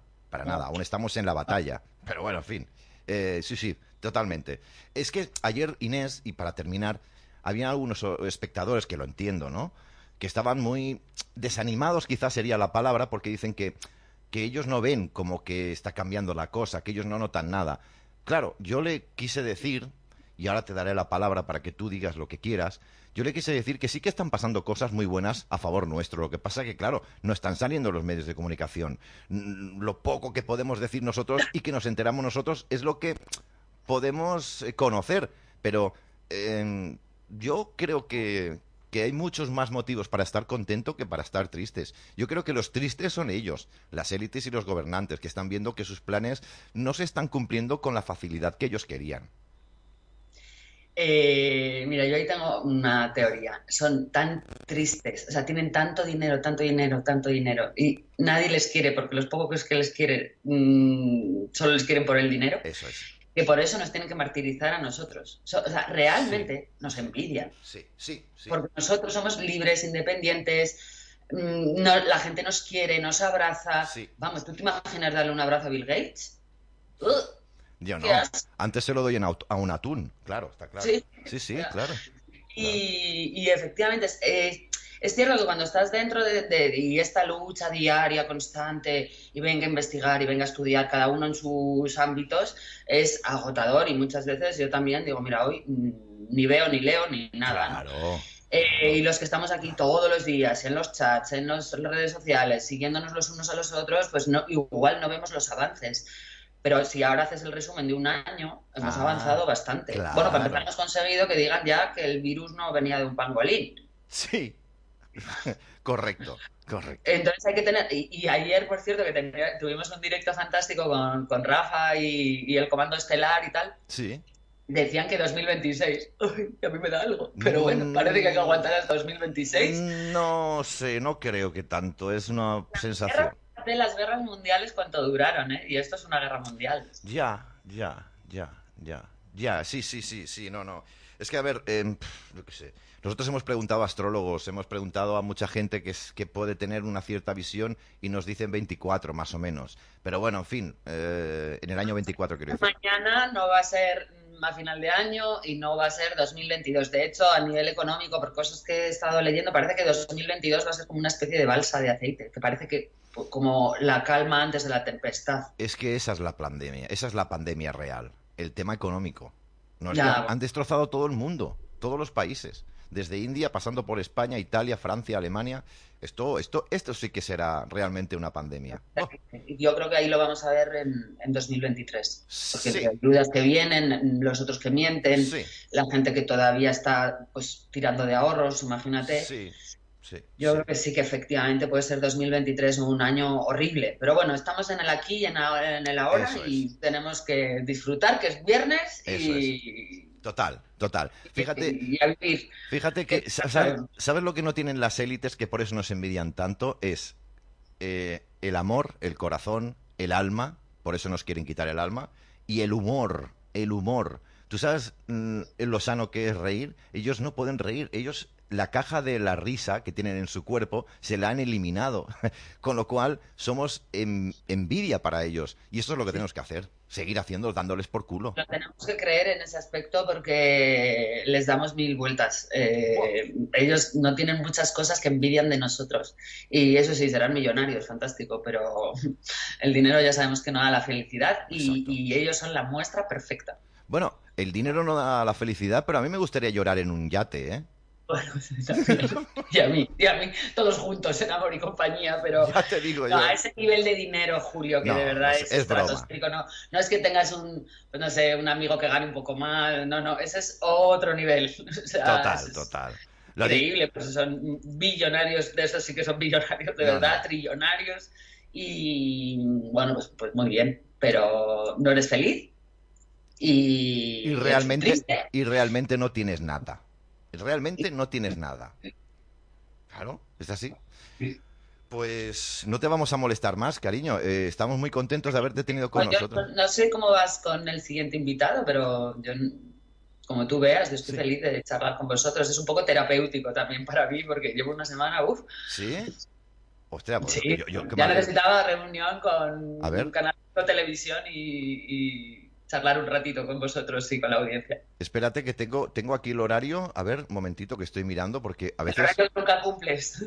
Es que, a, o a veces cuando quiero ser muy a rajatabla, a veces me paso, me quedo corto. Vale. Ah, bueno, claro, tenemos a General Budiño, que era a las 8, pero bueno, en fin, ahora lo llamaremos, y también a Martín Eiru, porque hoy hablaremos, por cierto, de la ley natural, que es muy importante. Es muy interesante ese tema. Me tengo que poner a. Sé que Rafa también anda puesto en eso. Sí. Y me apetece bastante oíros y escuchar. Mm, bueno, pues seguir aprendiendo, porque yo, como el conocimiento no tiene. Eso sí que no tiene límites. Wow, eh, me apetece bastante. Me parece un tema muy, muy, muy interesante. Y además creo que tiene algo que ver con la ley del mar. Pues no lo sé, no lo sé, no lo sé, cariño, no lo sé. Eh, y a ver si lo comentan, pero mm, yo, todavía no sé nada, ¿eh? porque he leído y he oído muy poco de la ley natural, pero creo que tiene que todo el origen de la ley natural tiene que ver con, con, las leyes del mar. Dice, dice la audiencia que sí, dice la audiencia que sí. Sí, sí, no sé, yo es que no lo sabía, ¿no? La ley de almirantazo, no sé si lo he leído. Sí. Ah, sí, sí, sí. Ley marítima, sí. sí. No sé si lo he oído a Trota no sé a quién se lo he oído, pero tenía también todo el sentido, ¿eh? Si aquí no hay nada como sentido común. Ostras, ni que lo digas. Oye, pues ya estoy ansioso de saberlo, porque yo tengo que reconocer que lo desconozco, es que todo no lo puede conocer uno. Al final, pero ahora me pondré y, aprenderé, ya está. Y el que quiera aprender, que se quede con nosotros hasta el final. se trata de eso, ¿no? Es muy interesante, Siru y Martín, la verdad. Sin duda, sin duda. A todos, ¿eh? Todos los que toda la gente que colabora contigo, a mí me encanta escucharles, aprendo un montón. Desde el juez hasta, bueno, algunos no me sé los nombres, pero eh, nuestro enfermero favorito y tal, eh, nada, son fantásticos. Y luego al equipo que tienes ahí también, David, Roberto Irene, Raúl, me Son más majos, son más majos. Y la loba, no te olvides de la loba, que la Claro, loba... por favor, que, por favor, no ha ladrado hoy, no me ha saludado. Hombre, es que, es que la loba también hace su- sus gestiones. Más famosa que tú. ya te digo. Me la llevé a Madrid y no veas cómo la conocían. Pero es enorme, ¿no? O sea, Sí, es como yo, pero en perro, es enorme, sí, sí, sí, es como un pastor alemán.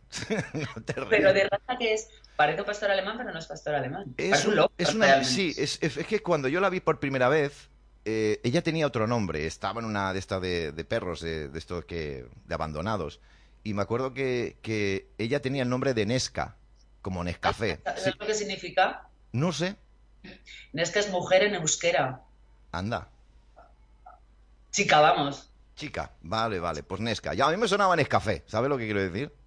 Me sonaba, Pues, me sonaba eso. vasco, fíjate. Pues mira, aprendí, no sabía lo que era, pues chica, bueno, pues perfecto. Pues digo, claro, le vi la carita que parecía una loba, y digo, pues ya está, loba. Si se hubiera parecido a Zapatero, lo hubiera dicho Zapatero, pero se parecía una loba. ¿Sabes lo que quiero decir, no? Y ahí está, pobrecita mía, más bien que la Claro. hostia. O sea que bueno, que entonces tiene mezcla, claramente, Sí, ¿no? Porque sí, no, sí, tienen- sí. no sabemos el origen de la raza. Tiene, evidentemente tiene algo de pastor alemán, mezcla con, bueno, nos han dicho husky, nos han dicho con, eh, con perro belga, con no sé qué, con no sé cuál, con un mini pimer, con un microondas, tiene una mezcla rara, no lo sabemos. Pangolín. ¡Oh, Pacolín!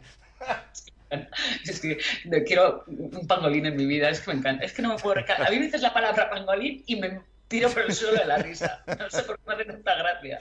Pangolín, vaya tela marinera, sé que tiene cojones. Ay, por favor.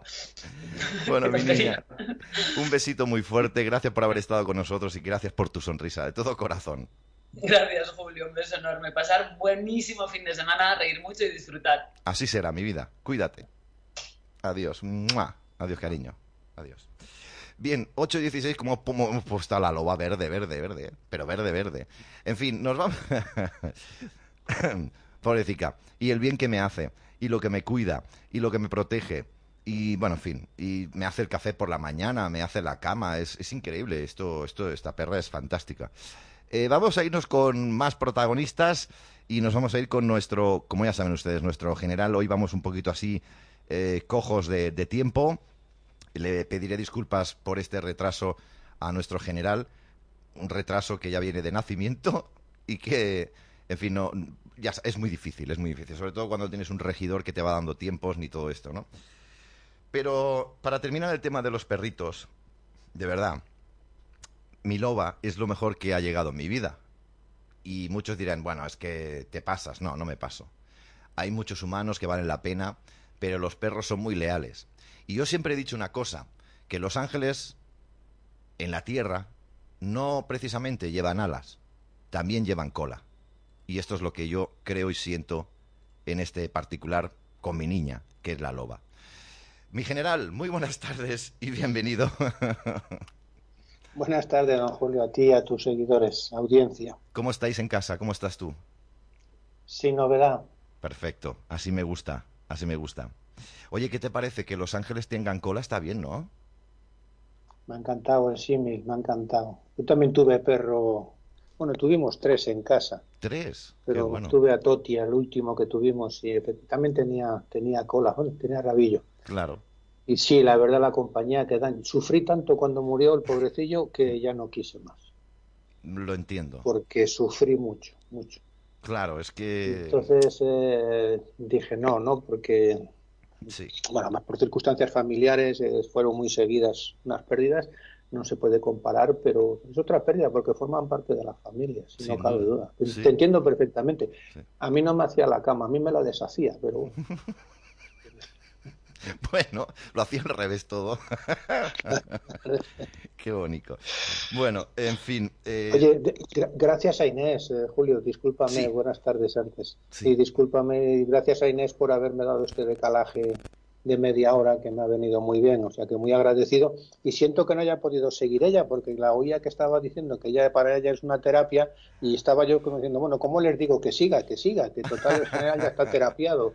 Yo ya vengo con la terapia hecha, con lo cual digo que siga, que siga Inés, y además la audiencia lo agradecerá. bueno, Pero bueno, yo creo que todos tenéis, tenéis vuestro tiempo y Inés se lo ha pasado bien, su terapia y ahora tu terapia. eso, y, eso es lo importante. y, bueno, en fin, yo, yo, yo creo que se ha llevado ella el cariño que te- le tenemos como el cariño que te tenemos a ti también te lo llevas. Podemos estar de acuerdo o no, pero venimos aquí a hablar, eh, no a imponer, no a imponer, eso está claro, porque la imposición, entonces ya nos pareceríamos a los, a los raritos que nos dicen fachas, ¿no? Pero bueno, en fin, esto es otro tema. ¿Nos traes un tema maravilloso o no? ¿Cómo podríamos calificarlo? Traigo un tema que yo todavía no me he recuperado desde ayer, que lo, que lo viví de cerca. Hmm. El tema es eh, la ejemplaridad, pero la ejemplaridad ya constatada, no, no las palabras y las maneras y el decir, no, no, el hacer. Y efectivamente era hablar de Ignacio Echeverría, el héroe del monopatín, porque ayer se hicieron cuatro años de su asesinato. ¿no? Sí. Eh, bueno, más que asesinato fue inmolación, porque él entregó su vida salvando vidas. Entonces, eh, y cuanto ayer que hubo un homenaje aquí en mi ciudad donde vivo, en Ávila, hubo un homenaje que dio al ayuntamiento dándole su nombre a una, una pista de, patinaje. Eh, y luego una presentación del libro por su padre, con la asistencia de su madre. Y eh, me acerqué a una familia increíble. A una familia increíble pero increíble. De esas que decir que estas, estas personas tenían que estar todo el día mm, manifestando su ejemplo. Porque los españoles somos muchos de chau chau, somos muchos de, de gaseosa, de... Pero luego hay que dejar de predicar y hay que dar trigo.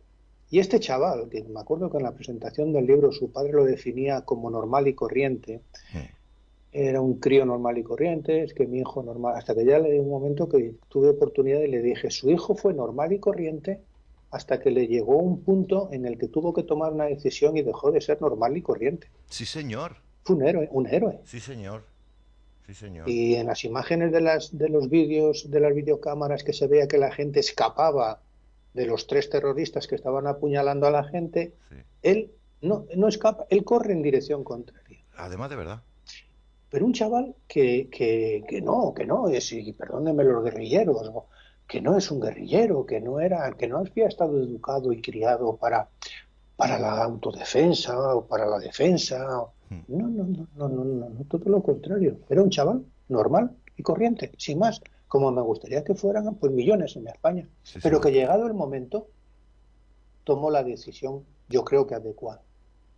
Y luego irá para sus padres con ese orgullo, con esa paz espiritual de decir, es que cuando nos enteramos que, estaba muerto y que había muerto como había muerto, sentimos una paz espiritual tremenda. Duro, ¿eh? Porque, porque muy duro, es decir, que estaban hablando de un hijo. Pero claro, cuando se enteraron que ese hijo, defendiéndose, y ofendiendo, porque se atacó y, parece ser que hasta, hasta en los vídeos se percibe como él atacó con el monopatín a aquellos tres energúmenos asesinos y luego al final acabó intentando defenderse con él. Él murió abrazado al monopatín, se desangró allí en el suelo abrazado a su monopatín. Es un ejemplo de esos que dices, pero esto me hace reconciliarme un poco con la sociedad porque yo quiero más Ignacios Echeverría. Sí, sí los tendremos. Porque claro, yo no me... En la cabeza me da vueltas aquella encuesta del año 2016, cuando se hizo una encuesta mundial sobre si usted está dispuesto a luchar por su país. Y tenemos muy cerca unos acontecimientos, llevamos días sin, sin hablarnos, y hemos tenido acontecimientos que todo va tan rápido con el tema de la frontera de Ceuta y Melilla que estuvo y está la cosa muy caliente. ¿no? entonces cuando preguntaban, a, ponen una encuesta con 64 países, ¿está usted dispuesto a luchar por su país? Uf, claro. Eh, fuimos creo que los 58. Qué fuerte, me río, es una risa tonta, ¿eh? es una risa No, no es una risa para llorar. España un 21% dijo que sí, que estaba dispuesta a luchar, a luchar, que no es morir. La pregunta era dispuesto a luchar.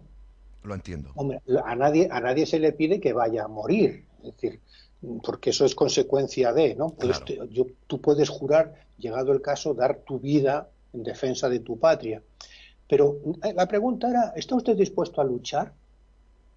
Pues era esa encuesta que está en Internet todavía, del año 2016, luego actualizada en el 18 y en el 19. De los 64 países, don Julio, ¿sabe usted cuál era el primero con un 94% que decía que sí. Buf, sorpréndame, madre mía. Marruecos. Bah. Bah. Bah. Y seguimos con el talarí talará. Ya. ¿Eh? O sea que eh, la cosa es seria. Hmm. La cosa es muy seria. Muy seria. Y, y- y- Y estamos en el peor momento. Sí. Y no, esto no es dramatizar, esto no es pasar de, de la terapia de grupo de que jiji, jaja y tal, porque ya está la, está la pandemia, está la otra, Sí, está. sí. Pero hay cosas que están ahí larvadas, que llevan años y años y años, y la cosa es muy seria para que en este momento, que es el peor, yo creo, de la historia de España desde hace 100 años, sí. estemos en ese peor momento con los peores dirigentes. Sí, estoy de acuerdo. Sí. Y esto es muy preocupante. Pero si encima resulta que esa masa social, Hmm, que es la que tiene que ser el germen, el, pues resulta que se dedica a ver programas de telebasura que son los más eh, con más audiencia y a tragarse todo lo que le echan en esa caja tonta Claro. y a crearse unas opiniones que lo fácil es que me la den hecha y, y cuando les preguntan ya, pero vale, pero usted está dispuesto, uno de cada cinco que diga que sí, Madre mía. pero entonces, ¿de qué vamos?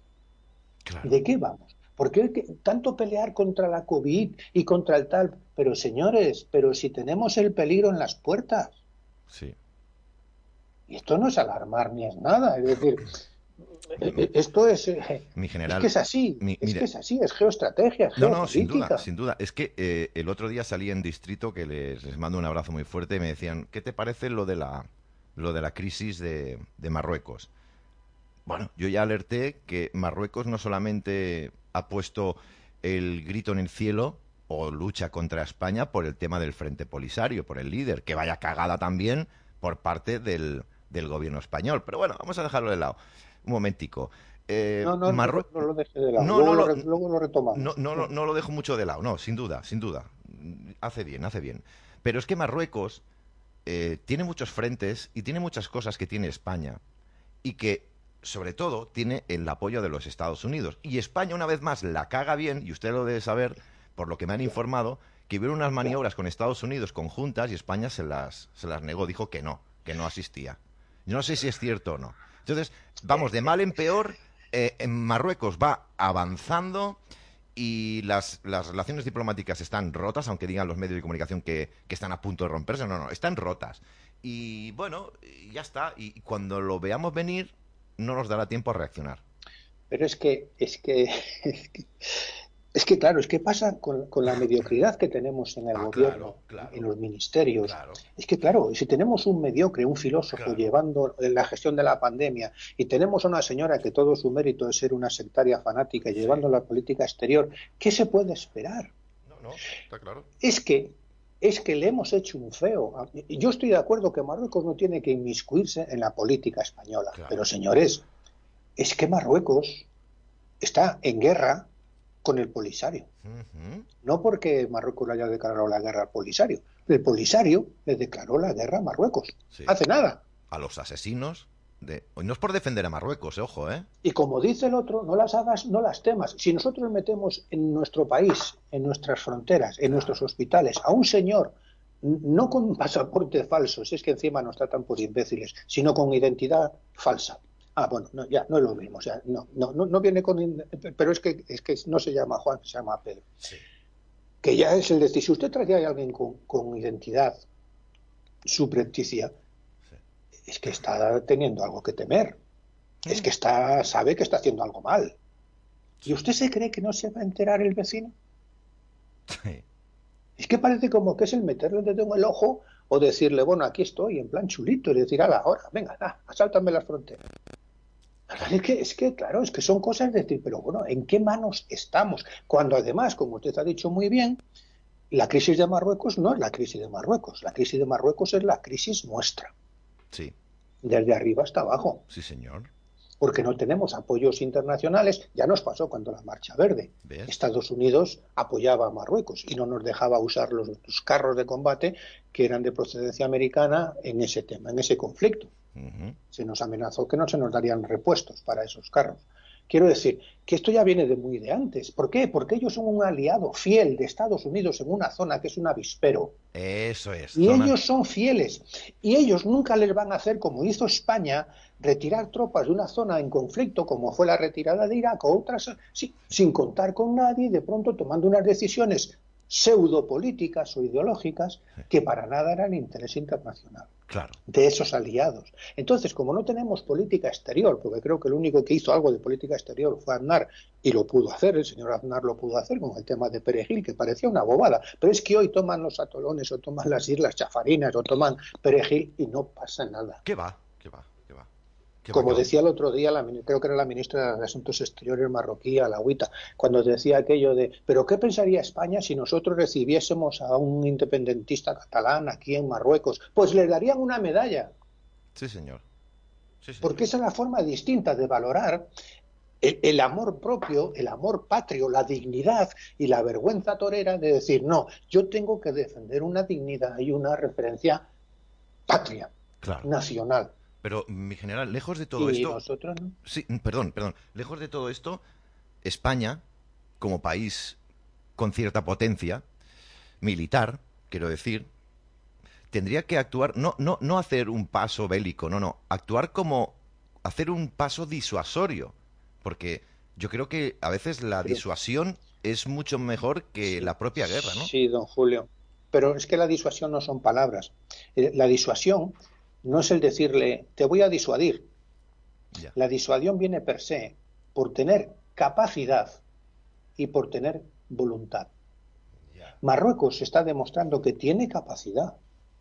¿Y apoyos? Ha invertido miles y miles de millones de euros, miles y miles de millones de dólares en reponer su material de última generación, tierra, mar y aire, de última generación. Tienen la capacidad y tienen la voluntad de emplearlo cosa que España estamos quedándonos ya atrasados en la capacidad, porque claro, los recortes en defensa, ¿para qué? Yo he sido director de Asuntos Económicos cinco años en el ejército.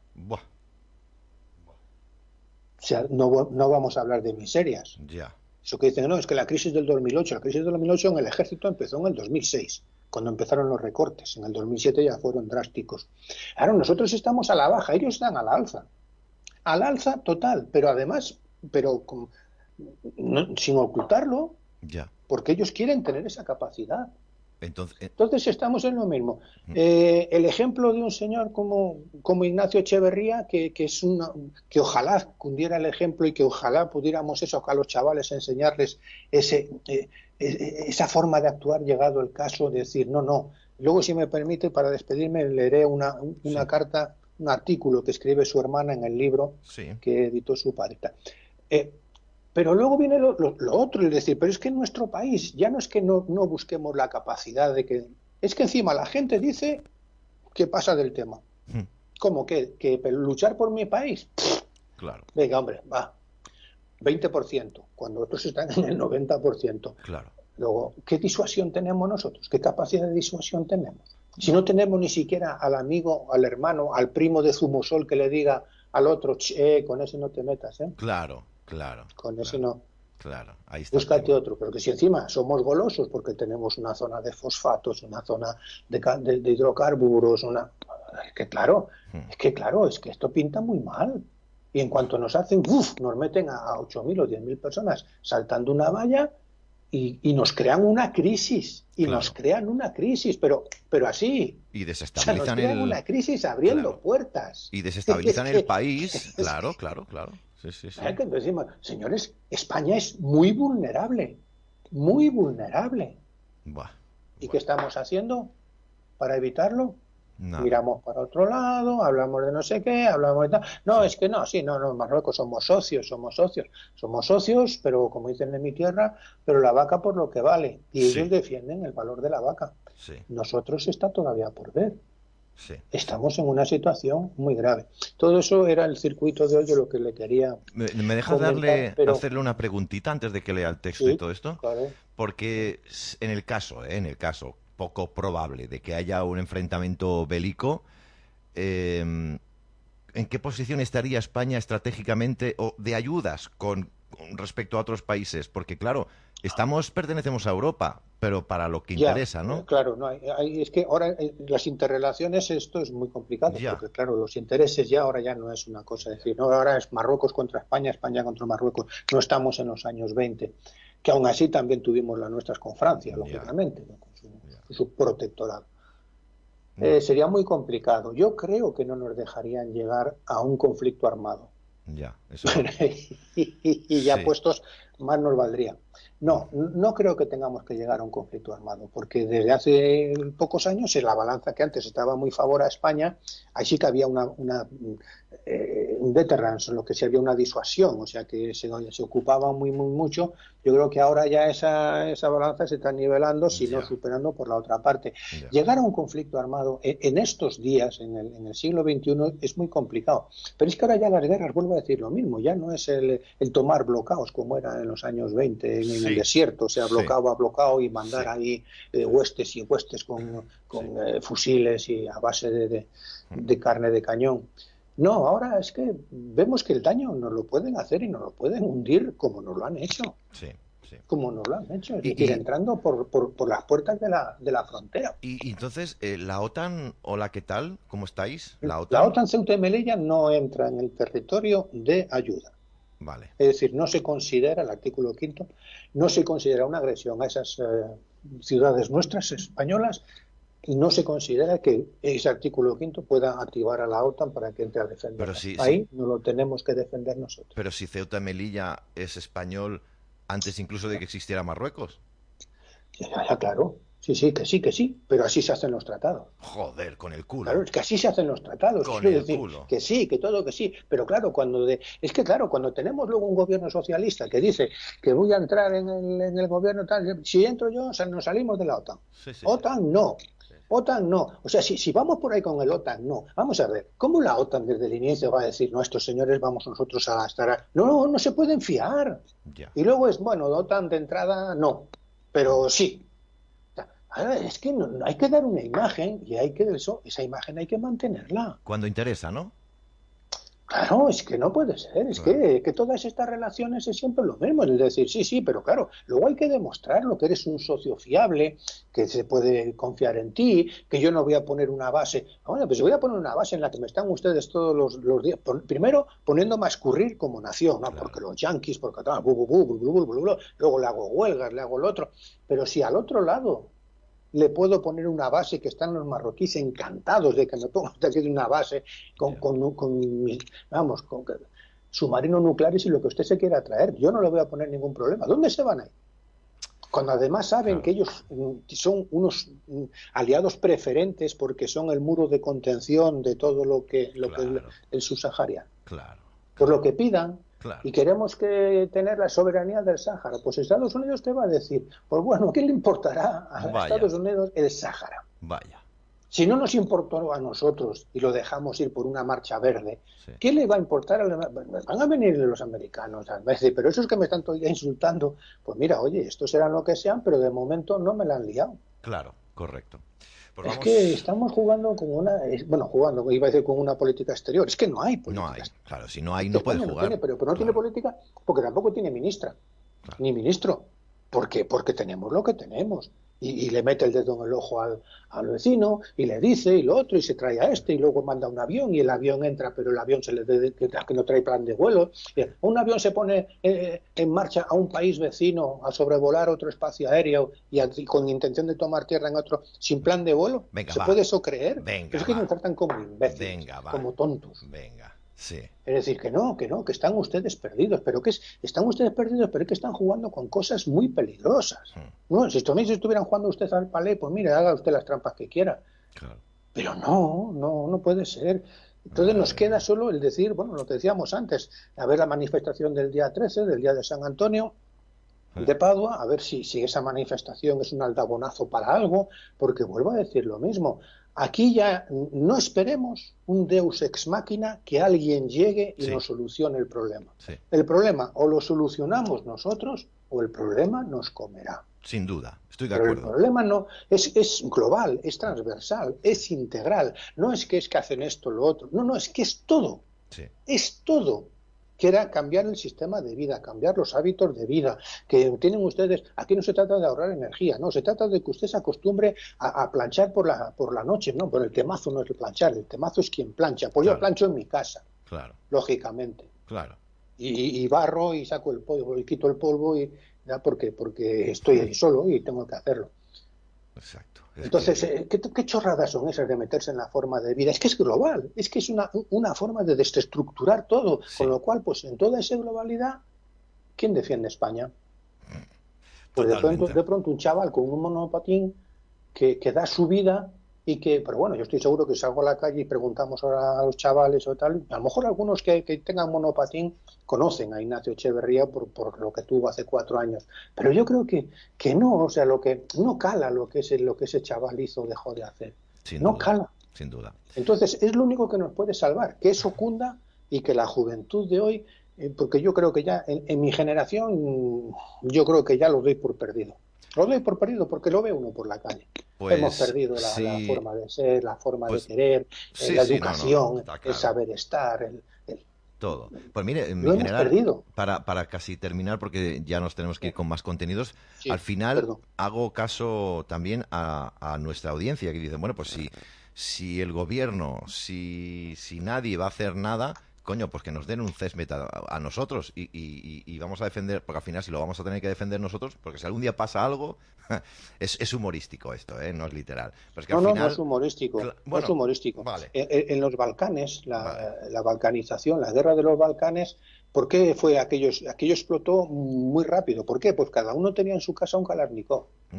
Porque aquellos países del telón de acero estaban acostumbrados a que cada, uno, que cada individuo era un era un soldado. Sí, sí, sí. Sí, eh, eh, eh, sí con, sin uniforme lo que fuera, que también los tenían, pero sin uniforme, pero que tenían un Kalashnikov. Como, como en, Albania tenían una red enorme pues de, los búnkers, de los pequeños búnkers, que cada escuela defendía un búnker y cada familia tenía su búnker asignado en caso de invasión. Es decir, es gente muy militarizada mentalmente. Bueno, pues claro, eso tiene lo que tiene, pero es que también tiene el otro peligro del, incontrolado que sale. Yo vuelvo otra vez a lo mismo. Aquí ya no se trata tanto de tener armas o de tener munición. Aquí se trata de tener principios y valores. Me permite decir... Y saber lo que queremos. ¿Y me permite decir también tener huevos? Eh, va en los valores. Ya, vale. Va en los valores. Quiero decir, mm. eh, Ignacio tuvo esos principios y tuvo esos valores. Y tuvo esos cataplines. Claro. Y lo demostró en un chaval que era todo lo, lo contrario a un tío echado pa'lante, podríamos decir en términos castizos. Pero en ese momento lo fue y fue un héroe. Déjeme que le lea sí, terminamos, sí. la parte final como corolario del tema, sí, porque, porque es un poco el resumen de lo que hemos estado hablando. Bien. Esto es como acaba el libro este de, del padre. Sí. Así era mi hijo Ignacio. Y, y esto lo escribe su hermana Ana Echeverría. El legado de un hermano, dice. Lo sorprendente de esta historia es descubrir que Ignacio no hizo nada sorprendente visto desde su mundo somos nosotros quienes no estamos dispuestos a pagar el precio que él derrochó con valor aquel día. Pienso que en realidad Ignacio se había preparado toda la vida para morir así, peleando por lo correcto, como pudiera y a pesar de las consecuencias. Creo que siempre tuvo razón y nos superaba a todos. Ahora nos deja una lección por aprender, porque nos cambió a muchos con su actitud, y sabemos que tenía razón, que es necesario subir la voz cuando lo correcto no se impone, que merece la pena participar y hasta pelear, que merece la pena defender nuestra libertad y plantar cara a los que abusan de nuestra dignidad, en casa, en el colegio, en el trabajo y, si hace falta, en el puente de Londres. No se puede decir mejor. Sí, sin duda. Buenísimo, buenísimo. Pues nuestro recuerdo a Echevarría, un abrazo a la familia y, como no, un agradecimiento a que usted, mi general, esté con nosotros y con el pueblo. De verdad, gracias de todo corazón. Un placer. Viva España. Viva. Gracias, hermano. Adiós. Bien, eh, 8 y 44, una hora menos en la comunidad canaria. Quizás queda lo mejor. A continuación, nos vamos a ir con Martín Eiru. La ley natural. ¿Han escuchado alguna vez de ella? Yo tengo que reconocer que muy poco muy poco, casi nada. Y bueno, voy a permanecer aquí. Hombre, claro, tengo que permanecer aquí. Nos ha jodido la flor en mayo. Si me voy, pues, bueno, lo puedo dejar encendido y que hablen ellos. Pero vamos, yo les invito a que se queden con nosotros porque si no conocen lo que es la ley natural, podrían aprender muchísimo y podrían beneficiarse también mucho de lo que habla, de lo que dice. Es un tema muy extenso también y me han avisado también muy espeso. Pero vamos a darle, como cada viernes, a la investigación, a aprender. Ya saben que en este programa igual hablamos de política, como que de sociedad, como de pandemia, como que de investigación. Ayer precisamente hablábamos también de psicofonías. La cuestión es que tenemos que aprender, tenemos que darle caña, porque ya saben ustedes que nos quieren, nos quieren muy burros, nos quieren muy tontos, nos quieren muy borregos. Antes de irnos con nuestros protagonistas, me van a permitir que yo les muestre a continuación una esquela que ha aparecido en un periódico y me ha hecho mucha gracia. Poquito de humor, pero además, hasta el último día de su vida, Doña Paz Fuentes Fernández, que en gloria esté, fallecida en Lugo el día 2 de junio de 2021, escribió esto. Siguiendo mis principios y mi particular manera de decir las cosas, dispongo que, la fallecida, ¿eh? Ya que hace mucho que mi familia no es de sangre, impongo mi última voluntad para que solo se deje asistir a mi funeral, en el tanatorio, iglesia y cementerio, las personas que menciono a continuación. Finatal, Juan tal tal, Antón no sé qué, segundo, tal tal tal tal tal tal. Y abajo pone, al resto de gente que jamás se preocupó durante mi vida, les deseo que sigan tan lejos como estuvieron. Esto es real, ¿eh? Esto es real. Hasta el último día de su, de su, de su vida, tuvo muy claro que aquellos que luego van al cementerio a decir qué buena es, porque claro, cuando alguien se muere, qué bueno era, ¿verdad? Oh, de verdad, qué buena era ella, de verdad. Oh, más maja con todo el mundo. Y luego en, en la vida no le ha echado ni cuentas, no la llama ni por teléfono. Vamos, por, ya no por no decir de ir a verla. Es increíble, es buenísimo. Es buenísima. Sabia decisión, como dicen ustedes, la de esta señora que quiso marcharse al otro mundo, pues con la tranquilidad y eligiendo las personas que iban a acompañarla en el último, en el último momento de, su vida. Así que, bueno, con esto prácticamente nos vamos a ir con nuestros invitados. Por cierto, en nuestro administrador, eh, voy, a, voy a tapar para que, para que, porque se lo voy a mostrar a todos ustedes. Nuestro administrador, eh, Pau, eh, nos ha pasado un, un, pantallazo de WhatsApp. he tapado el, el, nombre de la persona que lo, que lo pone, porque parece ser que en contra de lo que parece, o en contra de lo que dice la televisión, de que la gente se está vacunando en masa y que hay colas y colas y colas y la gente, uff, ama la vacuna, parece ser que no es así. Porque están recurriendo a mandar mensajes de texto por WhatsApp de esta manera. Yo les voy a traducir. Vean ustedes en sus pantallas. Ahí lo tienen. Esto nos lo ha enviado nuestro amigo, repito, nuestro administrador, Joan Pau. Eh, Pau, perdón. Eh, dice, buena tarde, eh, dice, buenas tardes. Yo les traduzco. Si conocen a alguien de 50 a 59 años que se quiera vacunar en el Almaset, que es, debe ser a la Rápita, que es, es, una, es un enclave, digamos, un, sitio, me lo hacéis saber, gracias, esta tarde. ¿Están pidiendo gente para vacunar? ¿Por qué tanto interés? ¿Por qué tanto mensajes? Hoy, de nuevo, mi madre ha recibido por cuarta vez consecutiva la llamada de el centro de salud para que se vacune. Evidentemente mi señora madre ha dicho, es la cuarta vez que me llaman.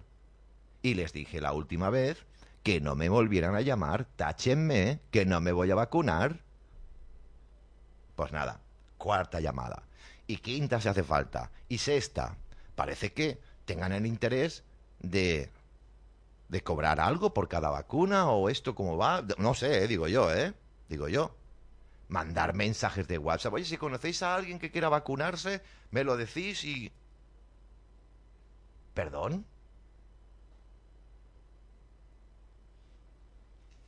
Yo también te lo envían por, como dice Laura también, nuestra administradora, también te lo envían por SMS. Y te hacen una encuesta. Es que me parece de risa todo esto, es que es que es para pegarle fuego a algo, ¿eh? para pegarle fuego a algo. En fin, eh, vamos a irnos con la investigación. Vamos a irnos con Martín e Iru. Eh, vamos a irnos con nuestros dos protagonistas porque son muy esperados cada viernes y hoy parece ser que nos traen, como decíamos, algo muy, muy, muy, muy, muy interesante, que es la ley eh, natural. A mí cuando me lo propuso Martín e Iru, a través de Julián, dije, claro que sí, faltaría más. Es no un tema, no, es un temazo. Es un temazo. Y claro, eh, tengo a estos dos grandes, a estos monstruos, la verdad, que son Martín e Iru, que les vamos a, saludar. Primero, si me permite, Martín, tengo en pantalla a mi queridísimo Iru. Muy buenas tardes, bienvenido aquí en España. Iru. Buenas tardes, Julio. Buenas tardes, audiencia. Un placer estar nuevamente aquí con ustedes. Espero que se me escuche bien. Perfecto. Y como te escuché mencionar anteriormente, mientras que nos introducías, eh, es un tema muy interesante. Eh, creo que es una de, las patas fundamentales para, entender realmente, viste, cuando uno dice eh, qué es la matriz o estamos dentro de una matriz o la Matrix o... Bueno, creo que si bien la Matrix para nosotros abarca lo que es la forma de la Tierra, porque esa es las coordenadas, el eje de coordenadas, eh, dentro de esa matriz, este, lo que nos esclaviza realmente, en esa frase que Neo, este, que Morfeo le dice a Neo, eh, todo lo que está a tu alrededor es para no hacerte ver que sos un esclavo. Bueno, ¿por qué somos un esclavo? ¿Qué nos ata a la esclavitud? Creo que hoy va a ser el tema que, vamos a abordar y les va, les va a interesar mucho. Seguro. Gracias, Iru, por estar con nosotros un día más. Nos vamos con Martín. Martín, eh, Iru decía, tema interesante, pero también interesante y también desconocido, claro, hay que decir. Buenas tardes, Martín. Uy, no sé si lo tenemos a Martín. estás muteado. Estás muteado. Ahora sí, ahora sí. Ahora. Muy bien, mi niño. ¿Cómo Buenas tardes a todos. Buenas, tardes. Iru, audiencia. ¿Cómo están? Muy bien. Este, bueno, sí, el tema que nos, que nos trae hoy, que vamos a traer al tapete, es un tema que para mí es fundamental. Después de toda la, la cantidad de charlas que hemos estado haciendo, eh, creo que una de las cosas que más hemos eh, dado en el clavo es el hecho de que nosotros tenemos que reclamar y primero despertar al hecho de que somos un cuerpo que porta algo más, que porta una especie de alma, un espíritu, como cada uno quiera llamarlo. Y que al empezar a estudiar sobre esto de la ley natural y, comparar cómo, qué, qué diferencias tiene la ley natural en la que todos deberíamos estar de acuerdo, traído al 2021 de hoy, cuando uno ve los derechos que tiene y no se entiende nada no se entiende cómo este sistema este, funciona para unos pocos y literalmente nos trata como esclavos. Creo que todo el mundo alguna vez en su vida ha escuchado o ha reflexionado acerca de que vivimos como esclavos y nosotros lo que queremos ahora es demostrar un poquito que conceptualmente no está nada mal decirlo así. Somos tratados como esclavos. Entonces creo que es un paso importante para el despertar. Aviso de antemano que es un tema denso y extenso. Es Otro más. Siempre avisamos nosotros, sí, ¿no? que avisa no traiciona. sin duda. hacemos las cosas en una cuestión de honor. Sin duda. Exactamente. cuestión de honor que una de las cosas que trae este camino es el de empezar a entender el poder de la palabra, ¿no? La biocodificación del lenguaje que utilizamos y demás. Porque si ustedes hacen memoria en todas las participaciones que hemos tenido, siempre hacíamos hincapié en algo que no sé si, si les ha terminado de cerrar.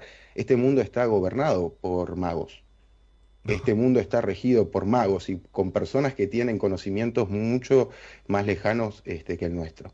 Claro. Entonces es importante. Por eso la palabra que, usaba Iru en honor me parece muy, muy sabia, sabiamente utilizada. Bueno, este tema... Vamos a actuar en honor. Sí, sí, este tema yo creo que necesitará muchas, alguna semana más, algún viernes más, lo hacemos, lo que vosotros mandéis, ¿eh? Lo que vosotros mandéis. Yo aquí soy más que un mero controlador de, de vuestros volúmenes para que se os oiga bien. Pero veo que ya, y mira que el tema no lo conozco porque yo lo reconozco, yo no conozco todo, y hoy voy a aprender con vosotros. Creo que tienen eh, relación o algo que ver con que ellos sí que creen en las fuerzas, no sé, de alguna manera, pero que nos las prohíben a nosotros que creamos en que existe un alma y que utilicemos estas herramientas, o no va por ahí el tema, o es mucho más denso. Va completamente por ahí, va completamente por ahí, es una de las, de las entradas principales a este tema, el hecho de que ellos saben una verdad, la han torcido 180 grados y nos la han entregado en forma de derechos, en forma de historia de la creación, en forma de cuando nos hablan el, el sitio que habitamos en todo, todos los aspectos que hace nuestra, nuestro constructo del pensamiento y del saber, Sí. eh, directamente han sido cambiados de, de eje, Vale. han sido cambiados. Vale, vale. Entonces sí, sí que tenemos alma y sí que ellos hacen todo lo posible para que la desconozcamos. Claro, claro. Me lo temía, me lo temía. Un pequeño adelanto a, a Lo modo de, sospechaba. Sí, hijo, sí, sí, sí, hijo, sí. un pequeño adelanto a modo de titular, cualquiera que haya leído una pequeña introducción acerca de esto se va a enterar que lo que vamos a exponer aquí es una especie de demostración de que nosotros eh, dejamos de ser tratados como seres vivos, de hecho no somos tratados como seres vivos y en todos los aspectos de nuestra vida somos tratados e interpretados como mercadería. Sí.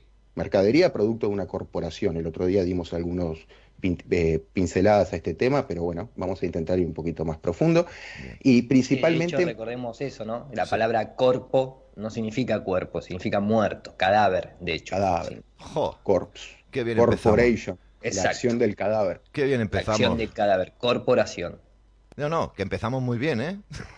Dado que una explicación, seguramente todo el mundo está aquí esperando que nosotros hablemos de las soluciones respecto a la soberanía, respecto a lo PPT, respecto a todos estos temas que están en boga. Eh, yo creo que lo primero es entender qué es lo que estamos atacando. Y es un sistema fraudulento que está hecho en base a un engaño universal. Este, y vamos a tratar de desvelar ese engaño primero para luego hablar de- de lo que está en juego ahora, de las posibles soluciones, ¿no? Que las hay, las hay, las hay. Pues venga, pues vamos a comenzar 8 y 55 minutos en España, una hora menos en la comunidad canaria. En Argentina, un abrazo muy fuerte, nuestro amigo Iru. En España, en Ibiza, nuestro amigo Martín. Y vamos a comenzar, compañeros, con este temazo, cuando queráis. Va. Ah, Adelante. ¿manejás vos el PowerPoint esta vez, Martín? Dale, dale, como quieras. lo tengo Dale, Lo preparado. tenemos los Sí, dos, sí, pero adelante, si adelante. querés lo comparto, lo comparto yo, Julio, cuando quieras. Muy bien, lo tengo, lo tengo. Tengo aquí muchos números. Vale. Esos números eh, Es no lo que nos debes el- vos a nosotros, Julio. Oh. Exacto. Y no, esto es sin IVA, dijimos sin en, en bitcoins, eso es en bitcoin, ni siquiera es en euros, ¿eh? Qué barbaridad. Eh, es difícil elegir por dónde comenzar esta charla, así que vamos a empezar con una buena bofetada en la cara a todos los españoles. Este número no pertenece al número del gordo de fin de año, ni mucho menos. Es el último balance que al cerrar el año 2020 presentaba España como deuda externa. Bien. Este mismo. 1.345 billones de dólares. Buah. ¿Por qué quiero empezar por acá? Porque el sistema hay que desmontarlo desde de, de raíz, ¿no? Hay que entender la corrupción de raíz. Tengan en cuenta que esta deuda externa para con la banca internacional, por supuesto, tiene intereses. Esos intereses suman un número, y ese número, que es muy importante, no lo quise ni poner aquí, es un dinero que por día, cada 24 horas, se le va en un grifo abierto Sí. que tiene el Estado de España, Claro. la Corporación de España. ¿Vale? Lo digo ¿por qué? porque muchas veces nosotros gastamos muchas, eh, muchas de las balas en atacar a que tal político robó tal cosa, tal otro se hizo una mansión. Esos son monedas, esos son monedas. El principal robo es el que nosotros como nación tenemos para con la- los intereses de la deuda externa, Mm, que cualquier analista financiero va a coincidir que son impagables entiendo. impagables. Es un sistema tramposo, es una especie de serpiente que se mueve la cola que nunca va a terminar de, de Claro, solucionarse. Claro, claro. ¿A qué voy con esto? A que seguir la vida como si nada hubiera pasado, como que ya se va a solucionar, evidentemente no es así. Esto es una bomba de tiempo que la mecha está encendida y va a explotar. Y te refieres a que explotar, pero ¿cómo puede explotar esto? No quiero cambiar vuestro guion, ¿eh? Pero me, me- Con un reseteo económico, con mil cosas que pueden, que pueden tener que ver. O sea, e- en anteriores oportunidades hemos estado hablando, ¿no? De cuáles son las intenciones de la banca privada para con el futuro de, la de las finanzas. Sí, sí, verdad, sí. Si quieres que te recuerde el eslogan, eh, no poseerás nada y serás feliz, Perfecto, gracias por recordármelo. De nada. Entonces, hacer un pequeño, un pequeña introducción. Eh, hay algo que nosotros, yo por lo menos me enteré de, de- ya de, de- de muy grande, ¿no? El hecho de que nosotros, por el simple hecho de nacer, de llegar a esta tierra, este, somos portadores de, un derecho natural, ¿no? Claro. Derecho en el que todas las personas del mundo están de acuerdo, como por ejemplo el derecho a vivir, el derecho a respirar, a ser feliz. Hay un montón de, de cosas que se Hmm. avalan el derecho natural. Y esta, esta corriente, digamos, eh, como bien lo dice acá, que lo marqué en rojo, solamente quiero leer algo, algo cortito. Sí, Eh, las teorías ius natu- naturalistas afirman que la legitimidad de las leyes positivas, que es el derecho de, de los, que utilizan los estados, digamos, son el conjunto de normas efectivamente vigentes en un estado, pero dependen en último término de su concordancia con el derecho natural. ¿A qué voy con esto? Es que siempre, por encima de todo, está el derecho natural. Claro. Y eso es fundamental de entenderlo. Siempre, no me importa en qué país naciste, no importa nada. El derecho natural se aplica a todas las personas que encarnan en este plano. Bien. Así de simple. Sí, no, Pasado a no- eso- no- no es complicado de entender. Es así de simple, como has dicho. Sí, sí, sí. Lo hemos armado muy sencillo, Sí, esto no tiene nada complicado. Sí. ¿vale? Lo complicado tal vez venga después. Ahora tenemos que entender que los estados tienen una constitución que tiene sus, este, es una derivada del, del, ¿cómo que se dice? De la ley canónica, Sí. el derecho canónico, que a su vez es un derivado de, o viene del derecho romano. ¿No es cierto? Sí. Un comentario. En el derecho romano antiguo se entendía que el poseedor de todos los derechos era el espíritu. Ah. El espíritu. No el cuerpo, el espíritu. Entiendo. Y esa es clave fundamental detrás de todo esto, ¿no? Porque nuevamente, primero, vemos un común denominador que es Roma, que es el imperio romano, que hoy en día no solamente no cayó, sino que está más potente que antes. Este, no significa que no pueda caer, de hecho, de eso se trata todo lo que estamos haciendo, ¿no? Por lo menos este, ser mayor, o sea, acá también muchas veces gana la mayoría, ¿no? La minoría, cuando no tenés armas, la mayoría se representa a través de las personas, el pensamiento, la energía que le ponemos, la comunicación que esparcimos y demás, y nosotros también estamos en nuestro mejor momento porque todavía tenemos una herramienta como Internet, pero justamente lo que él dice ahí, espíritu, ¿cuál es el modelo que el imperio romano creó para desposeerte a vos del espíritu, para decirte que no existe el espíritu y que sos producto del azar? Se llama heliocentrismo. Toma ya. Entonces acá empezamos a ver la importancia que tiene la forma de la Tierra en cuestiones espirituales. Toma ya. Ahora vas y lo cascas. Vale, perfecto. Exactamente. Vamos, vamos muy Por eso- bien. Sí. Por eso insistir en el hecho de que está muy bien recibir información, le podemos dar datos de todo tipo, pero hasta que la gente no despierte en función de que nosotros somos, eh, somos espíritu, somos energía o esencia eterna, como, dice ahora la PPT, Sí. eh, hasta que no entendamos eso, nada de lo que recibamos como información va a terminar de calzar, nada va a tener sentido. Y nunca vas a tener ganas de pararte ante, ante este Goliat. Hay que despertar respecto a eso, a que nosotros somos espíritu. Y en, lo- en los miles de años de historia que podemos, en los que podemos indagar, siempre encontramos el denominador común de intentar de alejar el ser humano del espíritu. Ya, ya, ¿no? ya, ya. Divide y conquistarás. Claro, claro, claro, claro. ¿Alguien puede negar hoy que la parte corpo, que la parte espiritual, eh, material de nuestro cuerpo está dominada? Mediante la banca encima. Ni siquiera por, por, por cuestiones de mucha fuerza, por una banca, por un pedazo de papel. Claro. Derecho romano, vale. Eh, decir lo siguiente, nuestros nombres escritos en mayúscula en todos los documentos no son casualidad. Están escritos de forma fraudulenta y no refieren a una persona viva. Ajá. En el derecho romano antiguo, una forma de identificar o de diferenciar las personas libres de las esclavas se constituía en las- lo que se llamaba capitis diminutio. Habían tres tipos de capitis diminutio. La mínima, que significa es la reducción, la reducción de la cabeza, eh, más o menos significa eso. Tenés la reducción mínima de cabeza, que es el individuo no ve alterados sus derechos de ciudadanía ni libertades, pero se produce un cambio de estatus familiar, bueno, etcétera. Capitis diminutio media. Ya en este caso el individuo pierde sus derechos de ciudadanía, pero no es afectada su libertad ambulatoria. Vale. Acá me conviene aparte, viste que te estoy haciendo el mimo de poner tu nombre, Julio. Sí, lo he visto, sí. En la capitis diminutio, en una persona libre, se escribiría normalmente Julio García, los dos comenzados con mayúscula, continuados con minúscula. Sí. En la capitis diminutio media, cuando el individuo pierde sus derechos de ciudadanía, pero no es afectada su libertad, el nombre se escribe apellido en mayúsculas, nombre normal. Toma. Pero, y aquí la piedra del escándalo, la capitis diminutio máxima, que repito, es la máxima re- reducción de la cabeza, o la máxima reducción del ser humano, si querés entenderlo así, el individuo pierde su condición de ciudadano, pierde los derechos civiles, pierde la libertad y se convierte en un esclavo. El nombre se escribe Julio García o García Julio, todo en mayúsculas. Todo en mayúsculas, sí. sí. De hecho, discúlpame que Sí. en, en realidad eh, la capitis diminutio mínima es todo en minúscula. No hace falta poner letra mayúscula hace ni al principio. Eso es, eso, eso es como una a posteriori, ¿no? Esta cuestión educativa de, de querer hacerte, ¿no? La letra capital, justamente, así se le llama la letra mayúscula. Y después, eh, no te- tengamos en cuenta cuando él dice reducción de cabeza, es porque capitis viene de capita, de la cabeza, capita. Entonces te reducen a vos en, el pensamiento también, te reducen a vos en, tu forma de, ¿no? En, la cabeza en sí, lo que representa la cabeza para un cuerpo vivo, que es como el centro de comando, es el centro de la inteligencia, ¿no? Es ese instrumento decodificador. Bueno, te lo reducen al mínimo y esa es la importancia, en la que vos te entregás, como sos un inútil y no te podés representar a vos mismo, entregás todo tu cuerpo para ser manejado por, en este caso, en un Estado, en el caso del amo romano, en un amo romano. Recordemos acá la importancia de la palabra familia. ¿Se acuerdan que venía de famulus, grupo, grupo de esclavos que pertenece al amo romano? Qué bueno. Qué bueno familia que de algún modo, porque acá recuerden que nosotros siempre vamos a hablar de temas energéticos, ¿no? Acá hay todo un tema energético.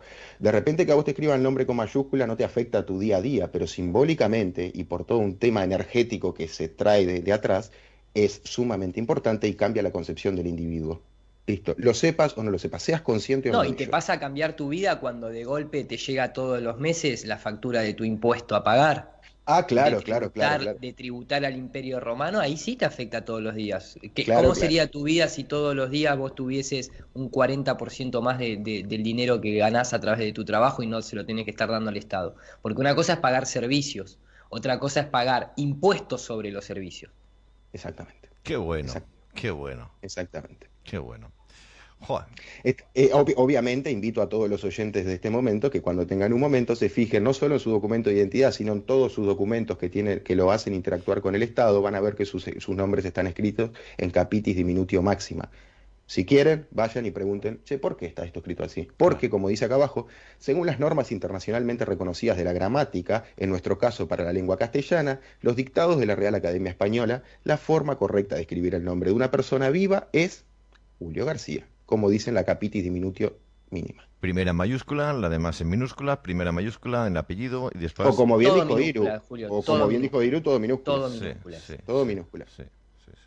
¿Vale? Minúscula y sobre todo, porque también acá en esta asociación eh, de hechizo negro que hay, ¿quiénes escriben, eh, ¿quiénes escriben por lo general en mayúscula? Las computadoras.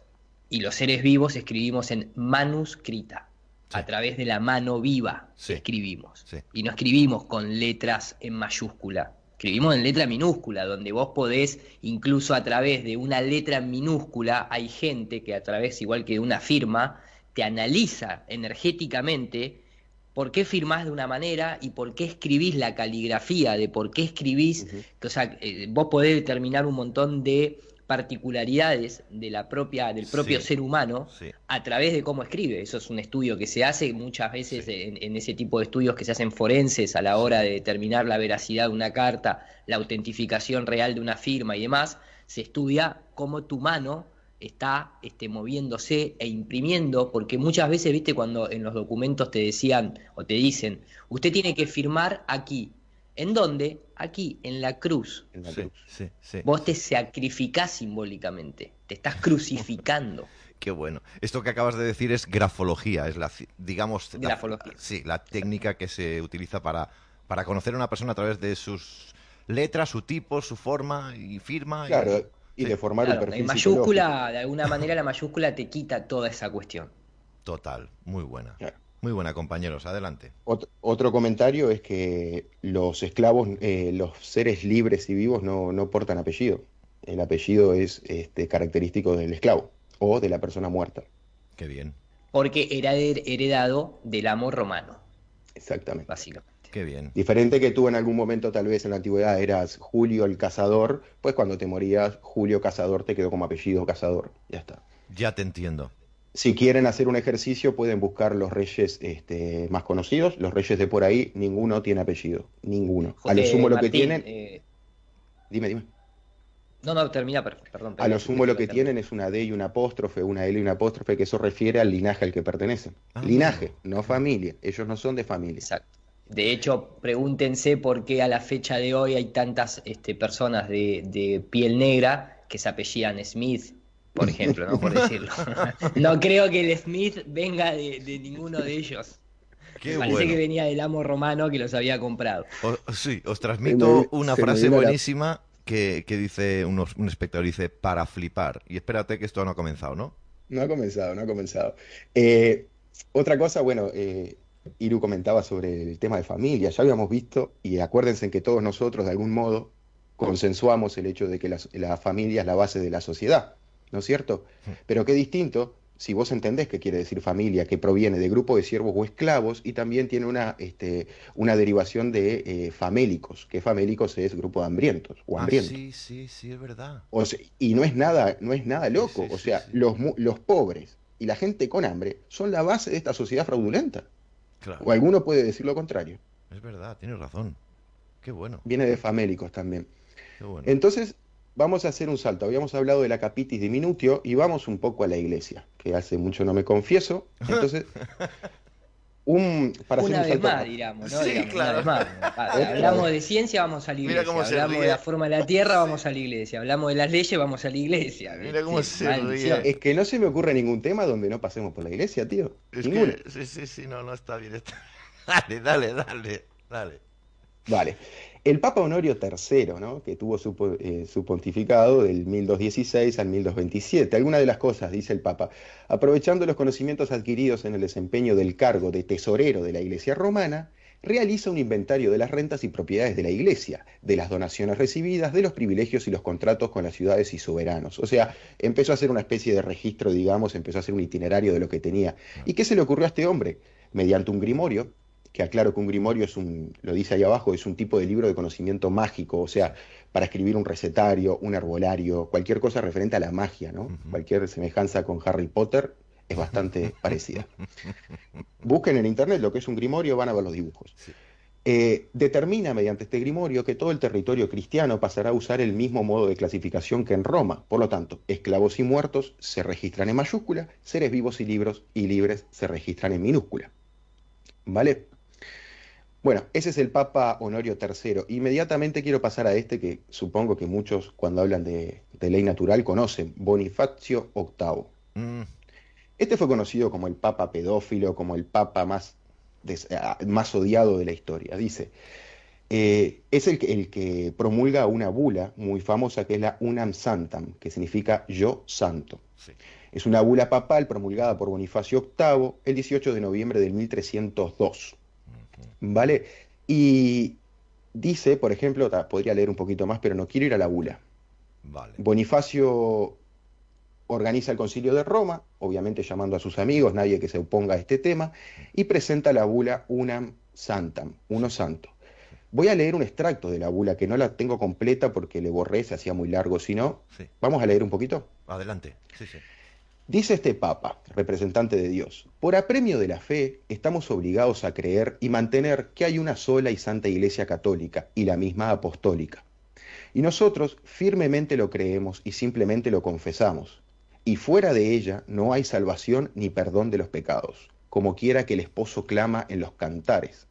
Una sola es mi paloma, una sola es mi perfecta, única es ella de su madre, la preferida de la que dio a luz ella representa un solo cuerpo místico, cuya cabeza es Cristo, y la cabeza de Cristo, Dios.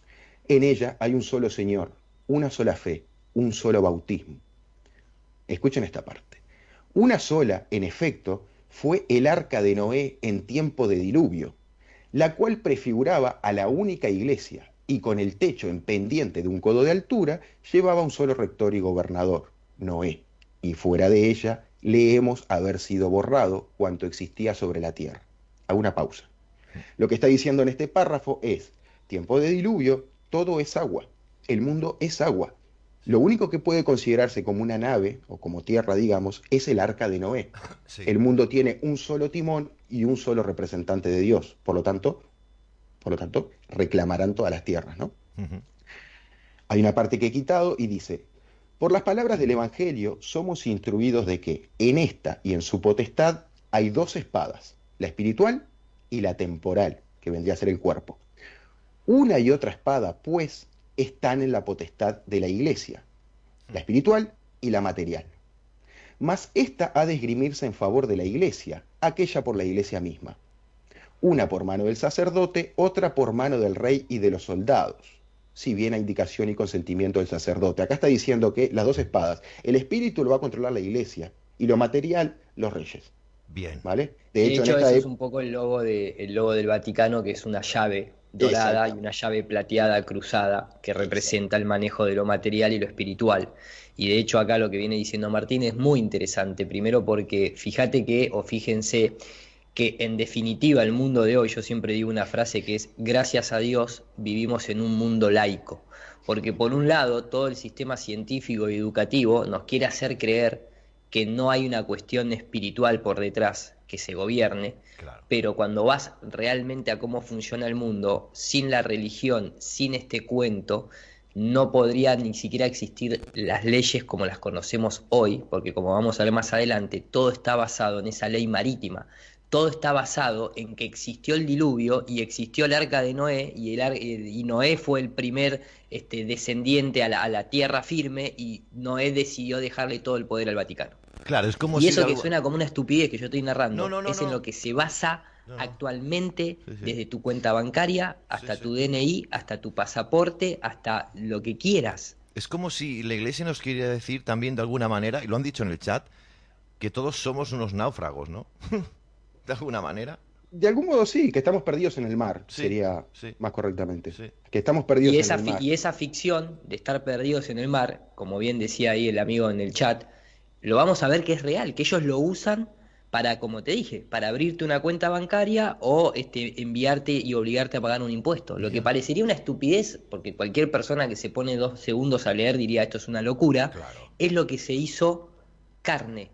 Esa historia, a través del poder, de las armas y de la persuasión y demás, es en lo que se basa el poder que tiene hoy en día el, el propio poder en sí básicamente. Qué fuerte. Tal cual. Qué fuerte me parece. Joder. Vamos, dale, dale, que yo estoy disfrutando como un enano. Entonces sigo, recuerdo, él estaba declarando que había dos espadas, ¿vale? Pero es menester que la espada esté bajo la espada y que la autoridad temporal se someta a la espiritual. ¿Qué está diciendo? Porque recuerden, un agregado, esta era la época donde los, los nuevos estados, los nuevos reinos tenían que ser ah, autorizados por el Papa. O sea, que el rey, el rey que controla la espada de lo material, es, es puesto por el Papa. ¿A quién va a responder? y de hecho aquí lo deja claro, que la potestad espiritual aventaja en dignidad y nobleza a cualquier potestad terrena. Hemos de confesarlo con tanta más claridad cuanto aventaja lo espiritual a lo temporal. ¿Correcto? Sí, sí. Sigue, en otra parte y en, algún, en algo de lo que Borré decía, si la espada de lo material, o sea, de lo temporal, se torciere, es la iglesia la que tiene que corregirla. Ostras, atado todo bien atado, ¿eh? claro, claro, claro. Qué fuerte. Entonces dice. Calendarios, calendarios gregorianos, si lo sabrá, ¿no? Sí, lo sabrá. Este, justamente. Qué bueno. Entonces este simpático amigo nuestro cierra diciendo, ahora bien, declaramos, decimos, definimos y pronunciamos que someterse al romano pontífice es de toda necesidad para la salvación de toda humana criatura.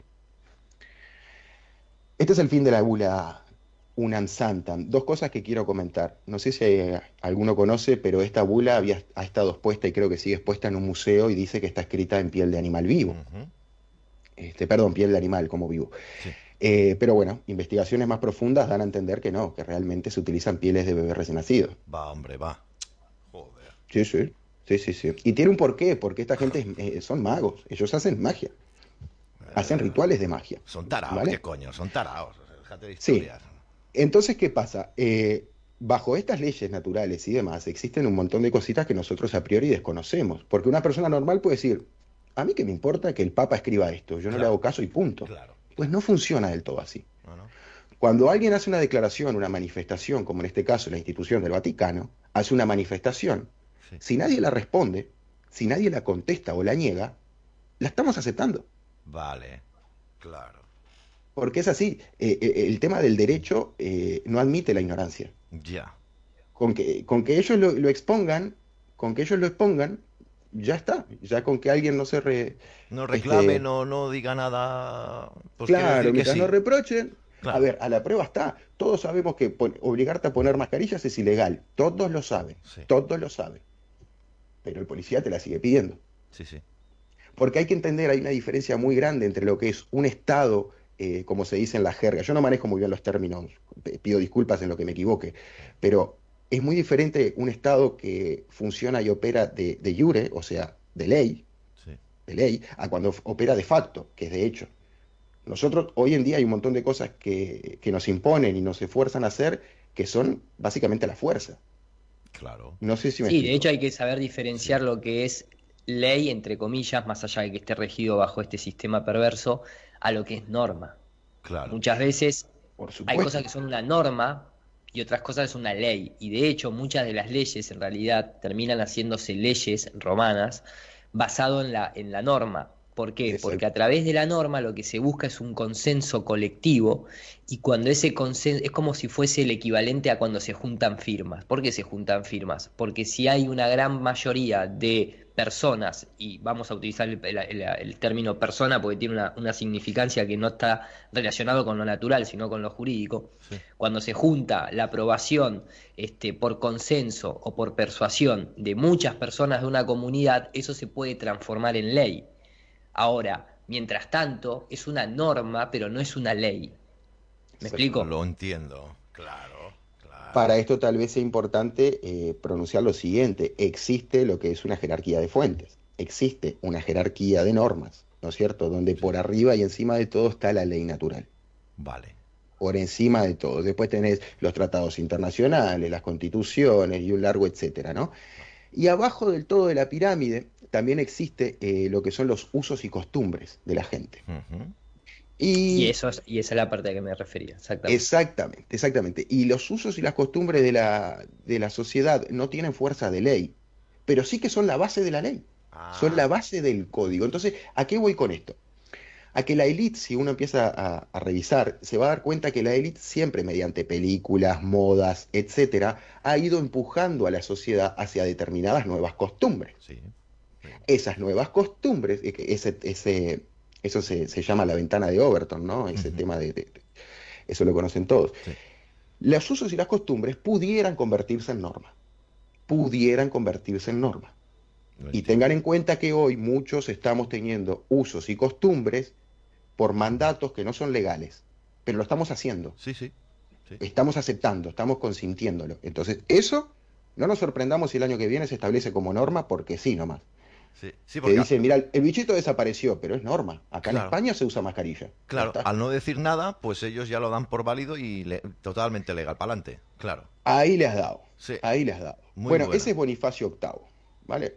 Que ya lo dije, eh, Bonifacio VIII, el gran enfrentamiento contra Felipe el Hermoso y toda esta historia. Bueno, es una historia interesantísima la de Bonifacio, porque claro, era uno de los papas que más, más hincapié hizo en, en incrementar el poder de la iglesia, ¿no? Obviamente. Bueno, como todos. Sí. Vale, después sigamos. Una cosa curiosa.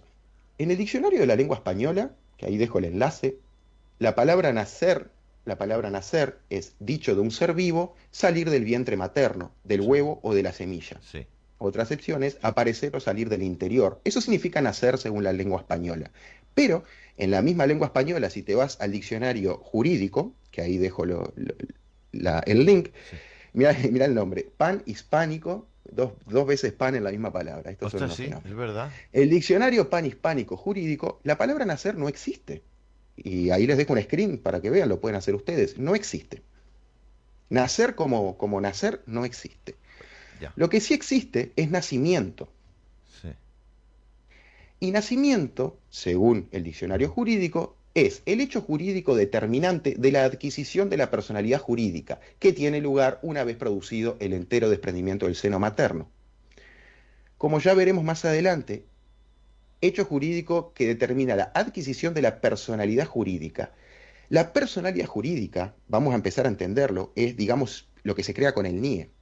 Ese nombre Julio García en mayúsculas, con una, con una huella en el registro, con una foto Sí. y con un número, con un código, esa es la personalidad jurídica, Claro. a la cual se le, se le cargara, digamos, derechos y obligaciones. Sí.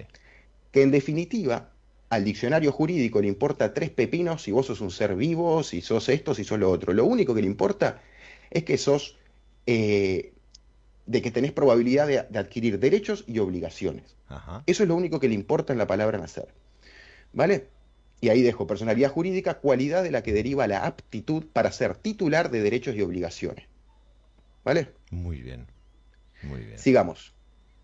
Como nosotros acá le estamos contando más o menos que esto es una especie de Matrix, digamos, Vos como ser vivo naciste y tenés tus derechos naturales y ta, bla, pero vivís en un sistema, que es una especie de matrix, es como un teatro donde cada uno cumple sus roles. Pedro Sánchez cumple el suyo, la gente de bien cumple el suyo, cada uno cumple sus roles. Y nos denominan personas. Bueno, justamente la palabra personas proviene del latín que significa máscara de actor, personaje teatral. Hostia. Sí, que por, eh, dice acá, metonimia, que dice acá, es la transformación de un fenómeno de cambio semántico, ¿vale? O sea, el juego con las palabras. Acá dejó las mascaritas de lo que eran los, los actores griegos.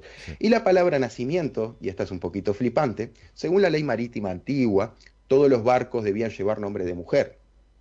A las bodegas de estos barcos de carga se las consideraba y se las llamaba el vientre de la nave. Por lo tanto, la palabra nacimientos era cuando el barco rompía aguas y llegaba a puerto, está naciendo la mercadería, está saliendo del vientre del barco. Cojones. Y esto no me lo acabo de inventar yo, ¿eh?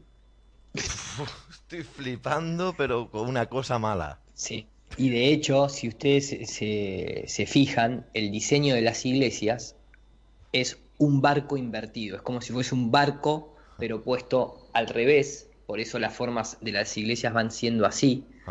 Y por eso, a la fecha de hoy, y esto no es un, ningún invento, eh, adentro, dentro de la propia iglesia, corren leyes distintas afuera de la iglesia. Toma. Si vos estás, una persona, eh, por ejemplo, un cura, un sacerdote, etcétera, mientras que permanezca dentro de la iglesia, no puede ser arrestado. Sí, la policía dentro, de, estatal dentro de la iglesia, no tiene la misma jurisprudencia que tiene afuera. Cierto.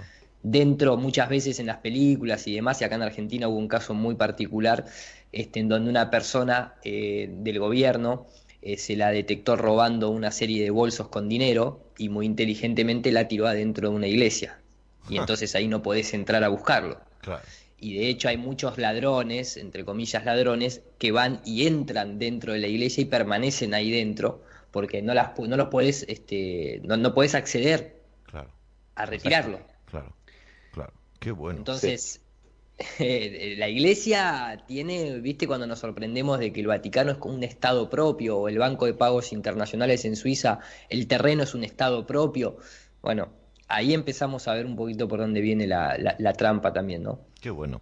Martín. Exactamente. Según la ley, según la ley marítima también, la iglesia es considerada el único territorio que es considerado tierra. Fuera de la iglesia todo es agua, como recién leímos en la bula papal. Sí. Por eso la iglesia es la nave, y si vos cometés algún delito o lo que sea y estás dentro de la iglesia, se supone que por ley natural nadie puede obligarte a abandonar la nave. Claro. ¿Entendés? Que repito, no sé si estás compartiendo mi pantalla. Sí.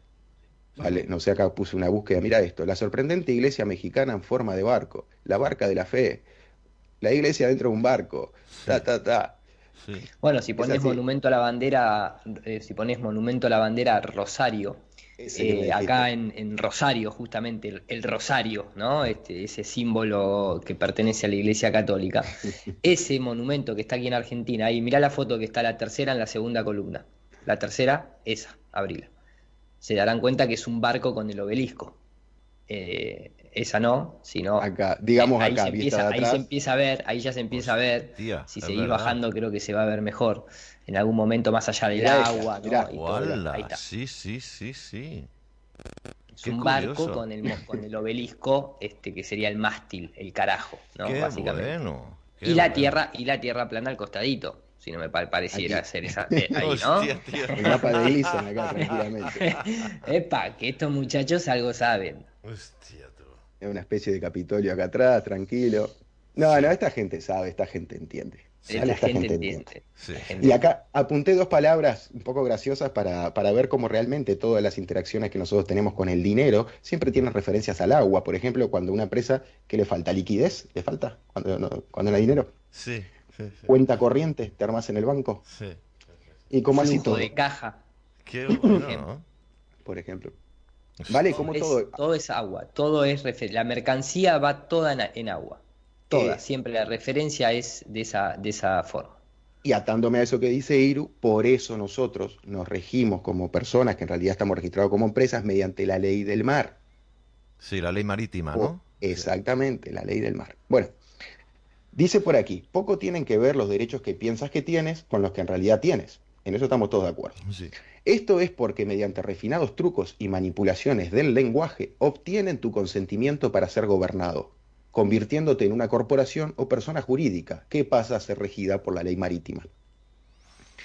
La ley marítima es un cuerpo normativo internacional que rige las relaciones entre entidades de derecho privado o corporaciones dedicadas al tráfico marítimo y tiene su origen en los usos comerciales de los antiguos egipcios, fenicios, griegos que llevaban a cabo comercio marítimo en el Mediterráneo.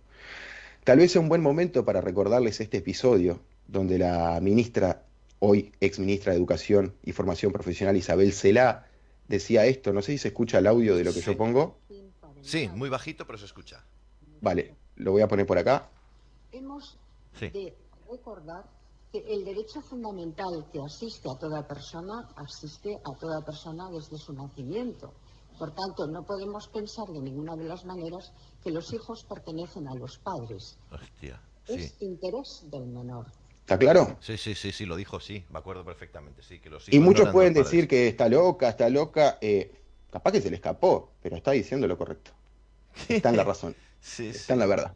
Sí, ¿Vale? Y, y repito, esto no admite ignorancia. El hecho de que nosotros no conozcamos los procesos que suceden una vez que un niño llega al, al plano este, eh, no hace que, que- que estas cuestiones sigan adelante, ¿sabes? Claro. O sea, desconocerlos no te libera. No, claro, es que, es que esto, fíjate, esto de, de la, de la menestra, que yo le llamo menestra, esto mm, levantó mucho revuelo en la sociedad, porque claro, que los hijos no pertenecen a los padres, ¿cómo que no? Pues resulta que no. Pues resulta que no. Y Pues te digo por qué. no. Te digo por qué. Porque seguramente de forma inconsciente o sin saber exactamente lo que estaba haciendo, cualquier padre, una vez que, que su hijo llega a este plano, lo primero que hace es registrarlo Sí. ¿no? en un registro civil. Pues eh, vale aclarar que la palabra register es una forma de ponerte bajo jurisdicción de. O sea, si yo me registro en una institución, yo estoy bajo la jurisdicción de esa institución. Sí. Entonces el niño, al ser registrado en el registro civil, pasa todo esto que hemos dicho. Por un lado, está el tema de que se emite un bond, que es un bono que el Estado... eh, eh, Se van mezclando los temas, ¿eh? Sí. pero bueno, vamos de a poco. Cuando un niño nace... Voy a seguir a la próxima Sí. diapositiva. Al nacer se declara un niño perdido. Voy a ir por acá. Sí. Si ustedes miran y observan los certificados de nacimiento, en ningún lado dice que, qué sé yo, que este niño es tuyo. Ajá. No va a decir, están escritos de determinada manera que lo que en realidad están haciendo es manifestando que un niño apareció en el mar. Porque Joder. recuerden, todo lo que fuera de la iglesia es mar. Hay un Además niño que de que el niño rompe aguas, ¿no? Cuando Exactamente. naces, vos rompes la bolsa. Aparte, escuch- eh, recordemos, la, bo- o sea, el líquido que está dentro de la madre, ¿cómo se le, cómo se le denomina? Amniótico. Sí, amniótico, sí. Amniótico, que la raíz de esa palabra, ¿cuál es? Amnesia, si no me equivoco. Sí. Joder. Exactamente. Entonces vos cuando nacés en esa simbología de que vos eh, has sido desprovisto del conocimiento, vos eh, encarnás reseteado en amnesia, sin el conocimiento. Por eso se le llama el líquido amniótico, es como el líquido este, que a vos te hace olvidar quién sos, de dónde venís, Claro. cuál fue tu vida pasada, etcétera, etcétera. Y de ahí también viene toda esta simbología de romper aguas al nacer, de que, como hablábamos con Martín, que me lo comentaba fuera del aire, el niño nunca toca tierra antes de ser registrado. Por lo tanto, está dentro de la ley de ellos. Joder, joder. Es verdad. El niño sale, sale de aguas, rompe aguas y no toca tierra. No toca tierra, es registrado antes que eso. Madre mía, de mi vida, de mi corazón. Por Entonces, Va, espere, yo voy a hacer un pequeño comentario. Sí. haga, haga. Todos fuimos niños en esas consecuencias. No es que, ah, el niño que, viste, y lo ves como ajeno. Ah, uy, un niño que no tocó tierra, que fue registrado. Perdón, fijémonos en nuestros documentos. O sea, el tema es que todo eso se puede recuperar. Vamos, Va. a- vamos dando un poquito también este, una buena, ¿no? Vale, claro, perfecto, genial. Pero vamos, yo tengo que reconocer que estoy con la boca abierta, la verdad. Y os felicito por cómo estáis exponiendo el tema, pero yo creo que más de uno de nuestra audiencia está con la boca abierta porque, bueno, sabíamos, conocíamos, habíamos leído, pero no lo suficiente, porque lo interesante es sumergirte en estos temas y conocerlo. La libertad Eh, perdón, el, la información es poder y joder, que si es poder, lo que yo te digo. Bueno, qué palabra. Yo, yo, yo más que sumergirme ya a estas alturas preferiría adentrarme. Vale. Porque ya no quiero tener ninguna relación con el agua, te lo digo así. Totalmente, totalmente. Por eso le tengo miedo yo al agua, ¿no te digo? Ahora lo entiendo todo. Bueno, a ver, Martín, dale. bueno, dale. Decíamos que al nacer se declara un niño perdido. Esto es simbólicamente, llega un niño a este plano, está perdido en el agua. Según la ley marítima, cuando un navegante está perdido más de, más de siete años, se declara como muerto. Ah. Se registra como muerto, se hace la lápida, se puede hacer hasta el ritual funerario, lo que quiera, porque se da por Lápida con letras mayúsculas. Ah, vale, vale, vale, vale. Buen dato. Vale.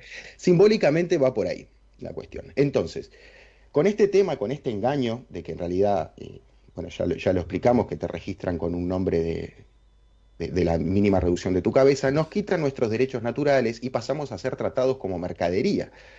Entonces, esto capaz que me adelanto un poquitín, pero hoy en día, cuando un policía te detiene o, o, estás haciendo un trámite o lo que sea, y tú te identificas con tu documento, sí hay, una, hay algo que se llama los contratos sociales, ¿no? que hasta están escritos y demás.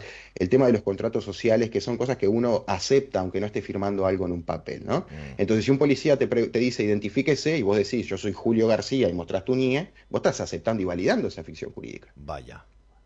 Por más que lo desconozca, la estás aceptando. Ya. Por eso es un engaño.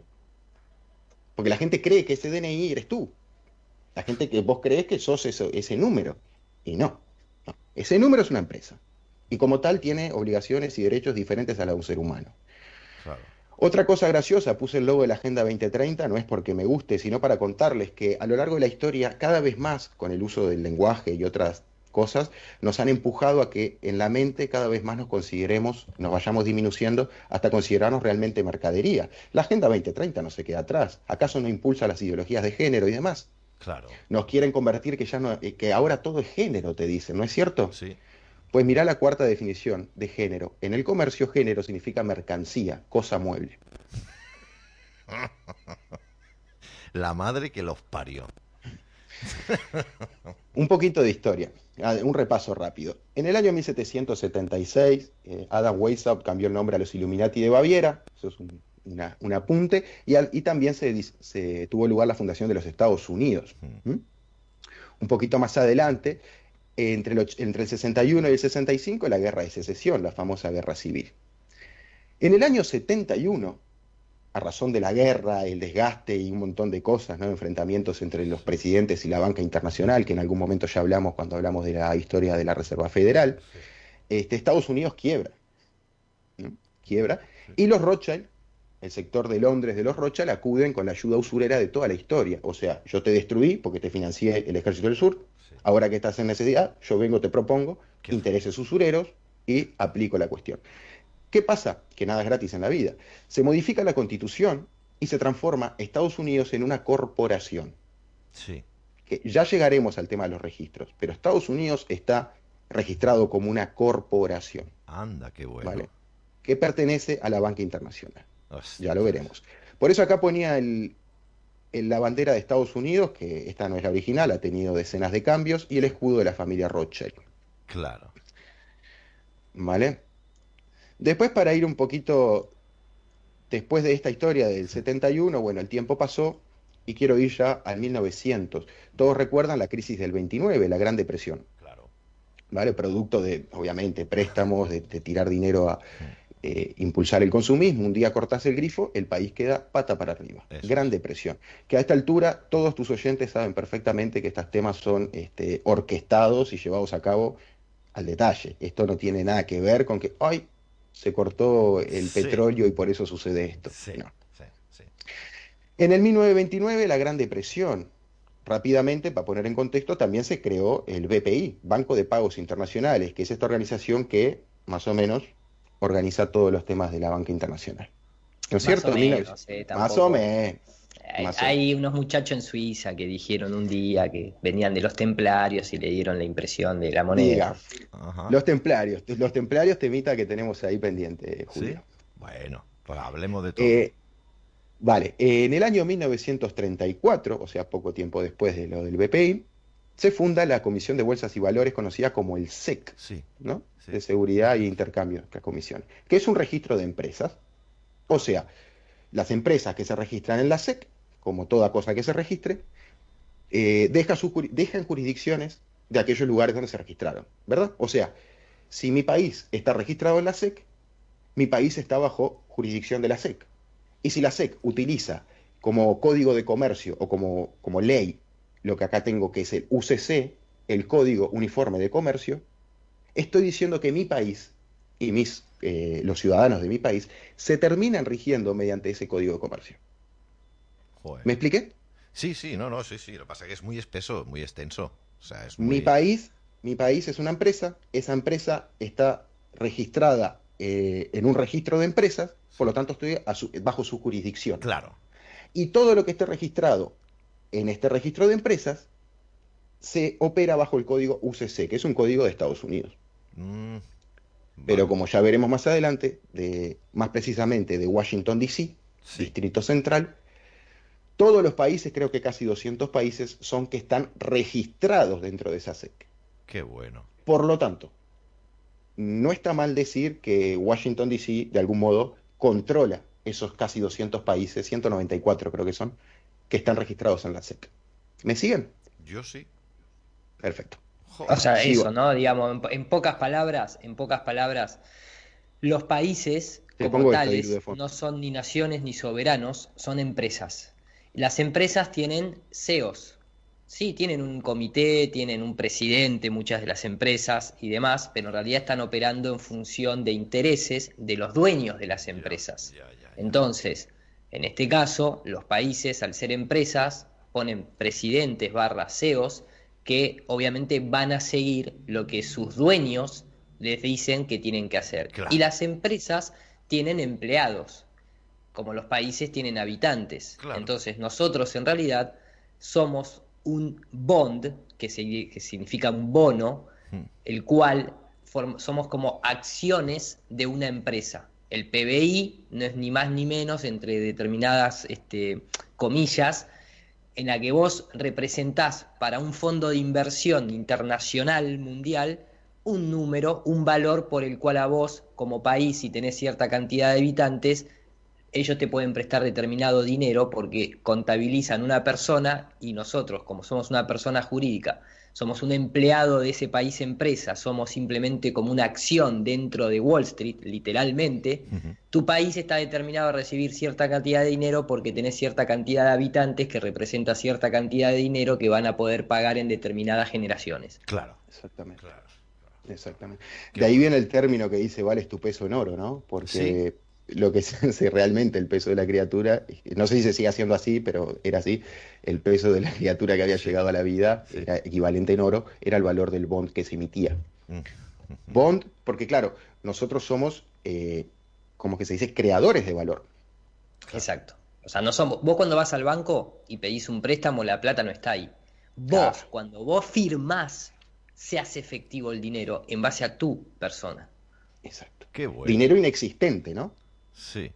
Dinero de fiducia, digamos, como el, el dinero fiat de fiduciario. Joder. Dinero inexistente. Pero claro, pero lo, esto está muy bueno, esta parte de la historia está muy bueno atarla con todo lo que es el fraude de la, de la economía fraccionaria, ¿no? El capitalismo fraccionario. Eso es muy interesante tener en cuenta porque ahí van a ver el tamaño de la maquinaria que hay creando todo este desastre. Claro, claro, claro. ¿Vale? Entonces, sigo. Sí. Ya mencionamos lo que es la SEC. Después acá voy a presentar eh, Franklin Delano Roosevelt, ¿no? Sí. que, que aquí decía que el mandato presidencial en el 1933, casualmente, fue el que fundó la SEC, ¿no? Bien. Y también es curioso en esta parte, te voy a mostrar lo que eran los billetes de Estados Unidos entre el año 1918 y el 28. Ujú. El diseño de billetes, en este caso el de 500, era el siguiente. Bien. Y decía, debajo de la palabra eh, United States of America, decía, will pay to the bearer on demand. ¿Vale? O sea, que se pagará. Ante demanda se pagará. Esto tiene valor. Sí. Eso es lo que dicen los billetes antes del 1928 y es el eslogan que está en todos los valores de billete. Pero, pero, Franklin Delano Roosevelt después, ¿no? Mediante este ser, pasamos a que en el año 28 hasta el 90, 96 inclusive, el diseño de los billetes había cambiado drásticamente. Total. Eh. Lo primero que observamos es que aparece la palabra en Dios confiamos, in God we trust. Y le hago una flechita para la izquierda porque yo he buscado mucho y la única referencia a dioses que encuentro es esta pirámide Illuminati, donde dice en latín, aquí se manifiesta el nuevo orden de las eras. Sí, sí. Y dice acá chiquito el gran sello. Muy majos ¿Vale? Ah, esto podríamos echarnos rato largo analizándolo, por aquí van a encontrar el búho de Moloch escondido, bueno, un larguísimo etcétera. ¿Vale? O sea que más o menos nos vamos dando cuenta que entre, alrededor del año 1930 empezó a comenzar, año más, año menos, pero empezó a comenzar esta maquinaria eh, loca, ¿no? Tan satánica de la esclavitud mediante el dinero. Sí, sí que es verdad, sí que es verdad. Porque además... seguro que vas a querer decir algo acerca de este billete, pero vamos. Seguro, ¿no? pequeño billetín, pequeño billetín. Madre mía. bueno, aquí abajo tengo una especie de un esquema bien pequeñito que dice, explica, ¿no?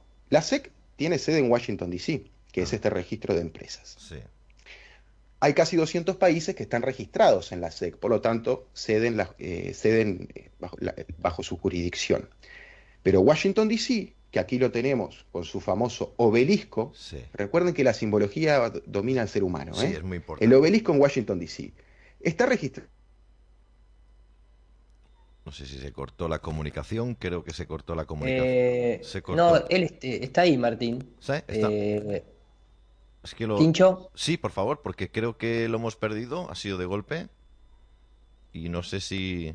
Tal vez tenga que reiniciar, a ver, lo voy a, lo voy a chequear acá, por lo general siempre me avisa por, por WhatsApp, pero no, no creo. No hay ningún problema. no hay ningún te caíste, te caíste al agua. Bueno, quedan 15 minutos para las 10 de la noche. Creo, no sé, Iru, si te parece que hagamos más a las 10 terminamos y, lo hacemos en más capítulos porque el tema es muy espeso, ¿no? Es muy... Sí, de, no, y de hecho, fíjate que ahí mismo en el PowerPoint aparece un poco lo que es eh, la casi era la anteúltima de las, ah. de las carátulas. Esta carátula particularmente lo que dice es, eh, es un, eh, digamos, es la simbología siempre de, de, esta idea de que todo es un ciclo circular. Ahí creo que volvió Martín. A ver, Martín, ¿estás ahí? Sí, acá estoy, perdón. Dale, volví, a, compartir pantalla que quedaba esa carátula y la, y la, siguiente y finalizábamos. Te, Dale, te caíste, te, hiciste daño, Martín, al caerte? No, ¿no? No, porque todo es agua. Mamón. Exactamente. Me mojé nomás. Bien. Vale, ¿dónde estábamos? Es que no sé dónde me dejaron de escuchar, pero estaba en esta Ahí, a partir de acá, esta, esta, eh, yo acabo de decir que se podía ver el movimiento circular en la que había, en la que se empezaba a ver este, los registros. ¿no y habías dicho lo de los obeliscos también, que cuidado con el tema este. También. La simbología es la que domina nuestra mente y por ende domina todo lo que, lo que conocemos. Washington, D.C., registrado en Londres, Londres registrado en el Vaticano, el Vaticano registrado en la SEC. Se cierra el círculo y ahí tenemos un sistema fraudulento gigante. Ya ves. Porque además recordemos que yo le preguntaba a Martín, ¿y la SEC dónde está registrada? En ningún lado. Ah, o sea, la SEC no está registrada como tal, porque justamente la SEC es como, es como la sede que le da lugar a los demás. Entonces, en esa época seguramente, al no existir Internet, se necesitaba de un lugar físico en el cual tenía que haber un registro. Hoy en día, a través de lo que es Internet, se pueden crear simplemente dominios este, de dominación online, en el cual vos no tenés que tener una referencia en el plano físico, está ahí en la, en la nube, ¿no es cierto? Entonces, este, hoy en día, digo, la SEC sería como el equivalente a la nube en su momento, podríamos decir. Claro, claro, lo entiendo. Martín. Y según, y según entiendo yo, esta situación de que el círculo no se termine de cerrar es lo que dejaría las puertas abiertas para legalmente tener una esperanza muy buena, muy buena, de acuerdo a lo que más adelante iremos exponiendo. ¿vale? Pero esto que parece que está todo mal, en realidad es para entender que una vez que entendamos cuál es el, engaño y cuál es el problema, vamos a poder solucionarlo. Claro. Porque como todo, depende de nosotros, tío. Claro, claro. Le comentaba, le comentaba, perdona Martín, perdona, le comentaba a, Iru mientras te caías que hoy pues cerramos a las 10 y seguimos el próximo porque este es un tema muy largo, ¿verdad? Y... No, sin duda, sin duda, sin duda. Es que si no agobiamos y, y mucha información, yo es que me sabe mal. Hay muchas personas que están preparadas para absorber esto y mucho más, pero hay otras que hay que hacerlo poco a poco, ¿no? Y el programa este No, se va a duda. repetir y quiero que lo vean cuantas veces haga falta, ¿eh? Incluso habíamos hablado con Iru un poquito fuera de cámara del hecho de que tal vez sea buena idea dejar la introducción hecha Sí, este, y presentar algunas pequeñas cosas para luego entrar en lo que, es- en Eso lo que es. serían las soluciones. eso es ¿Vale? muy bien, muy bien. Esto es un comienzo. Muy bien. Bueno, me queda la, última diapositiva. Vaya, mira ¿Y quién hay ahí. ¿A quién se la puedo dejar? A mi gran amigo, el Papa Francis. Sí, Esta es la- esto es un screen de la página oficial del Vaticano. Bien. Mirá lo que dice, The Holy See. ¿Eso qué es?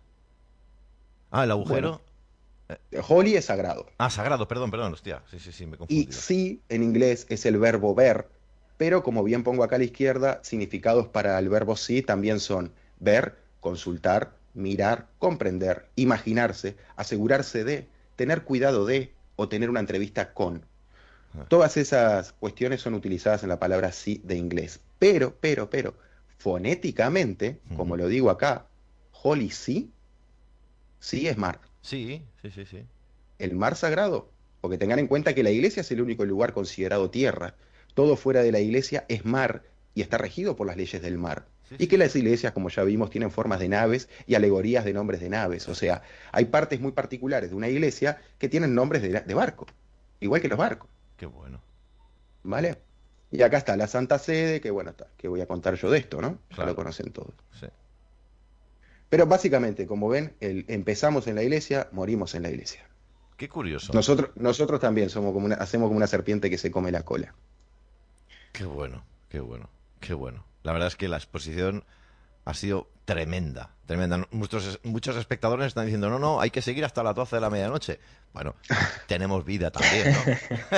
No, a ver, eh, en, en pocas palabras, eh, hoy en día van a empezar a escuchar mucho, eh, ya se había empezado a escuchar hablar en su época de, de lo que era la ley natural, ¿no? Tratar de recuperar nuestra propia identidad, pero como homo vivo, como Sí. ser vivo, no como ser muerto.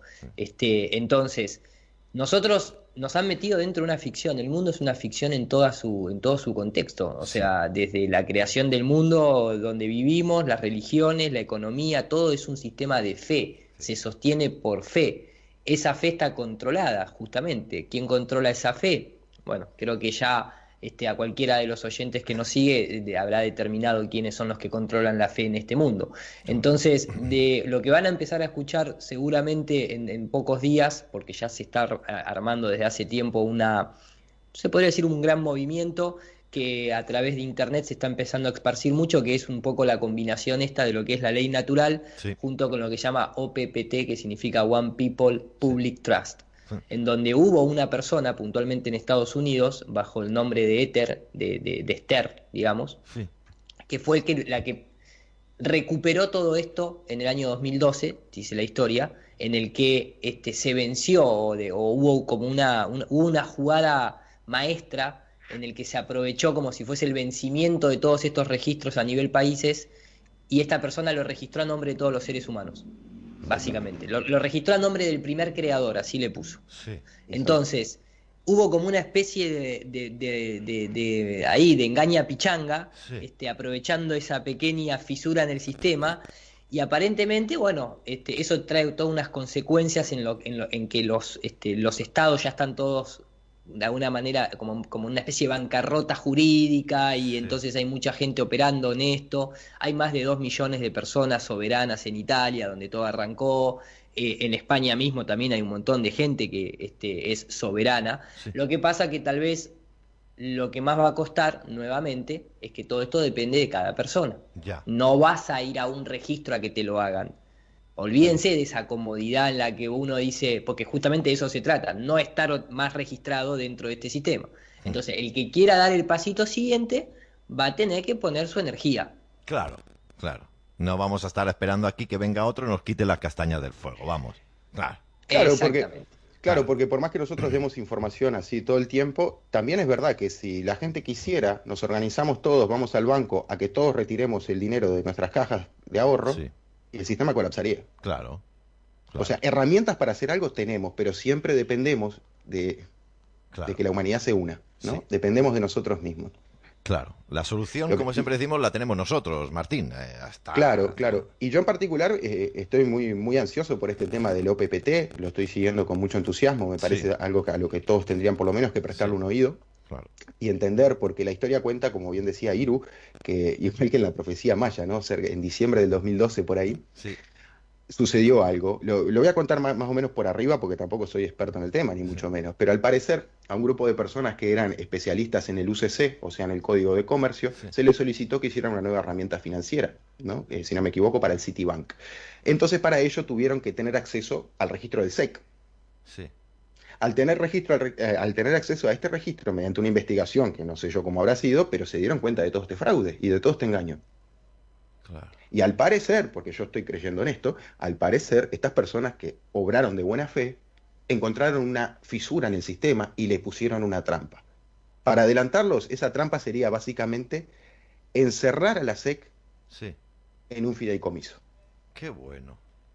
O sea, hablando mal y pronto, algo parecido a lo que hizo Bonifacio VIII, Bonifacio VIII, hacer un- una declaración donde se apoderaba de todo, Sí. esto es algo parecido pero hecho a la inversa. Ya, ya, ya, ya. Sí, sí, sí. donde todo tendría que volver a, como bien decía Iru, al, al soberano, ¿no? A que, que en Claro. este caso sería la gente. Y lo, los menciona como la, la eterna esencia, creo que es, o algo así. Fíjate qué curioso que, lle- que fuera en 2012, ¿no? Ya, ya, parece... Sí, sí, Eh, sí, sí, sí. Bueno, sincronicidad, ¿eh? Este mundo opera por la sincronicidad. Bueno, sí. Pero claro, la trampa, la trampa, digamos, o el truco de esta gente, que ojalá, ojalá sea todo real lo que, lo que estamos viendo, eh, ha sido justamente eso, encerrar a la SEC en un registro, o sea, en un trust, en un fideicomiso. Sí, Poner como disponente de ese fideicomiso al primer creador. sí. Le quedará cómodo a cada uno a llamarle Dios, este, lo que sea. Claro. El primer, el primer creador dispone de todos los bienes del mundo y de la tierra, Sí. y el único beneficiario es la esencia eterna. O, como dirían en el antiguo, en el antiguo derecho romano, el espíritu. sí. Que los beneficios vuelvan al espíritu, a nosotros mismos. Es que Y por ahí va a andar. Por es ahí que, va a es andar que- lo que es que continúa. parece, parece que no, pero algo se está moviendo gordo en este sentido. Ya no solamente que este tema está creciendo, como ha dicho Iru, que cada vez es- se está interesando más la gente sobre el OPTT, el OPTT ¿no es? OPTT, me parece que es. OPPT, OP. One People's Public Trust. Ah, vale, OPTT. OPPT.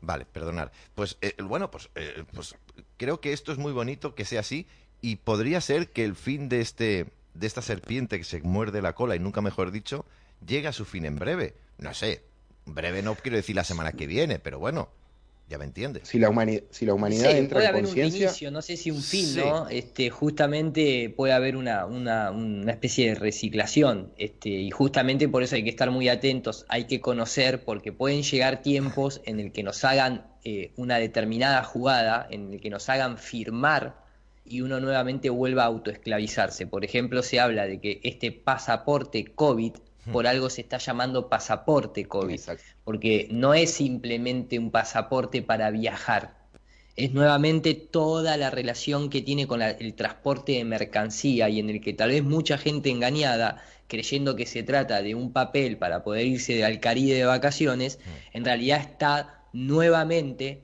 confirmando sí. ser un esclavo Claro. dentro de un nuevo registro Claro. que se está haciendo una jugada para contrarrestar la jugada que hizo esta gente en el 2012.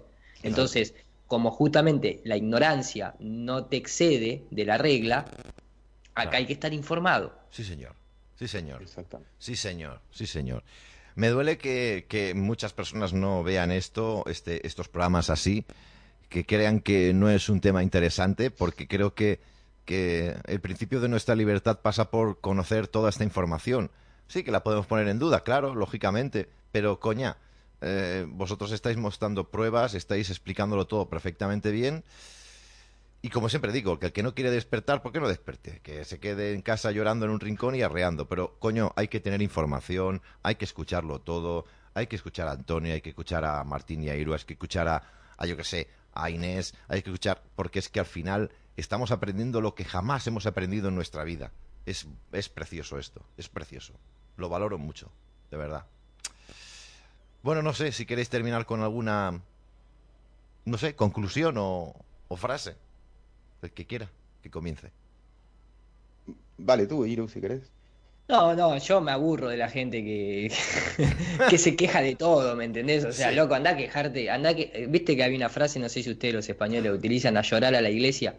Sí. Este, bueno, ya- hay, hay cosas que ya uno no las hace por, por esa gente, los hace por, la- por el resto, por uno mismo y por, el, y por la gente que realmente está dispuesta a, a querer contribuir de un cambio. Después, cada uno sigue siendo esclavo a su manera, todos somos esclavos de algo, Sí. este, pero bueno, particularmente prefiero, si me voy a esclavizar de algo, prefiero saber de qué me voy a esclavizar como para poder disfrutarlo, ¿no?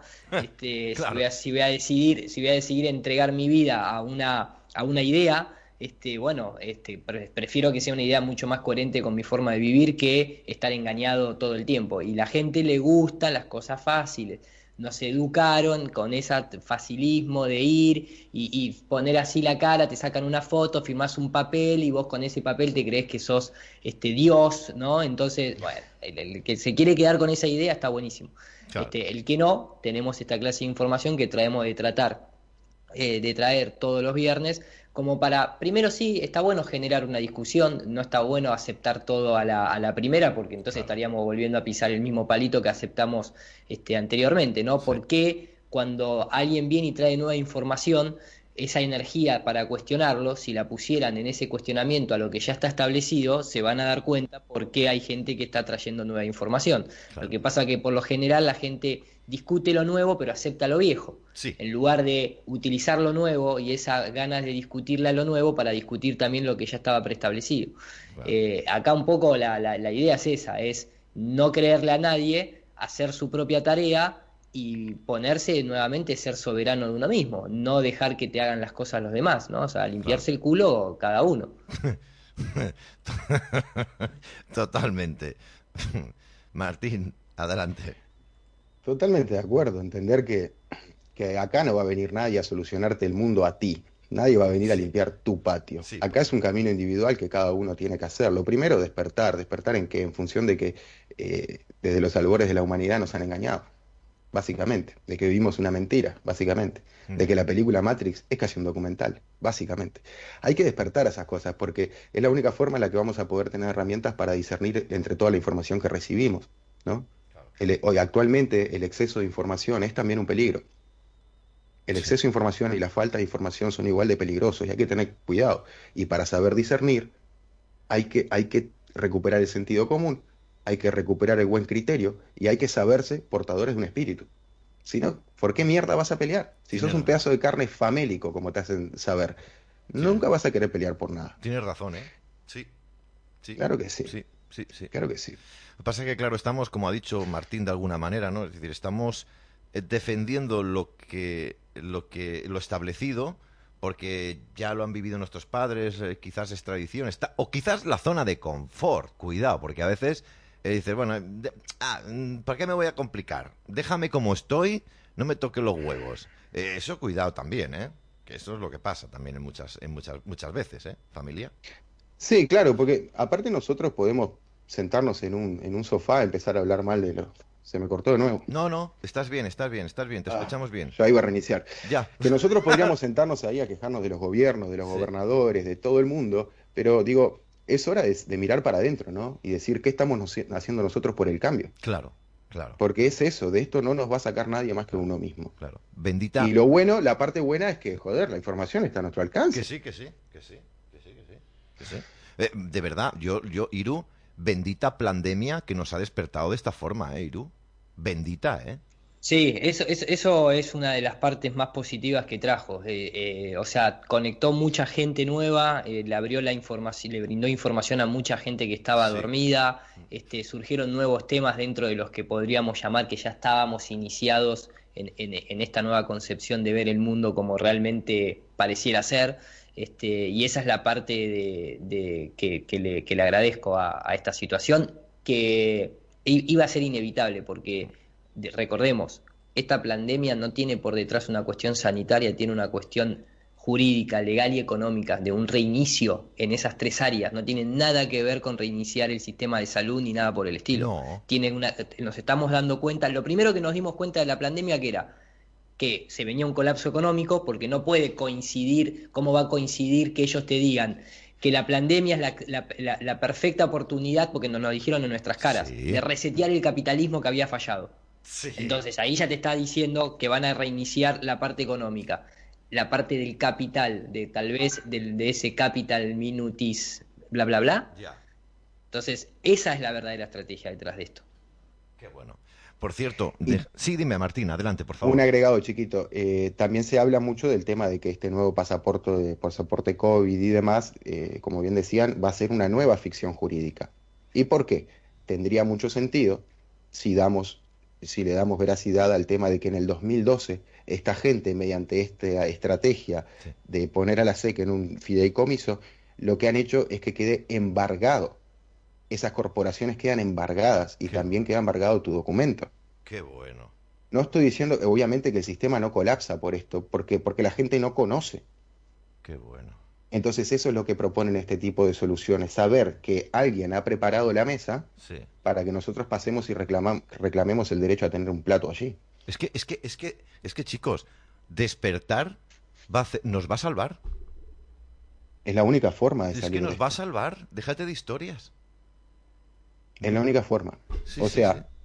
no sé, en resumen, Bonifacio VIII escribió una bula donde reclamó todos los bienes del mundo y lo hizo en la piel de un niño recién nacido. Ya. Nosotros como sociedad lo hemos aceptado. ¿Quién se iba a oponer en esa época? Los reyes. Los reyes eran puestos por ellos. ¿Quién se iba a oponer? Dice por ahí que se opusieron un par, uno de ellos Dante, si mal no recuerdo, lo, lo Sí. leí por ahí, que Lan- sí, Dante... también el era- otro, Giordano Bruno. Sí.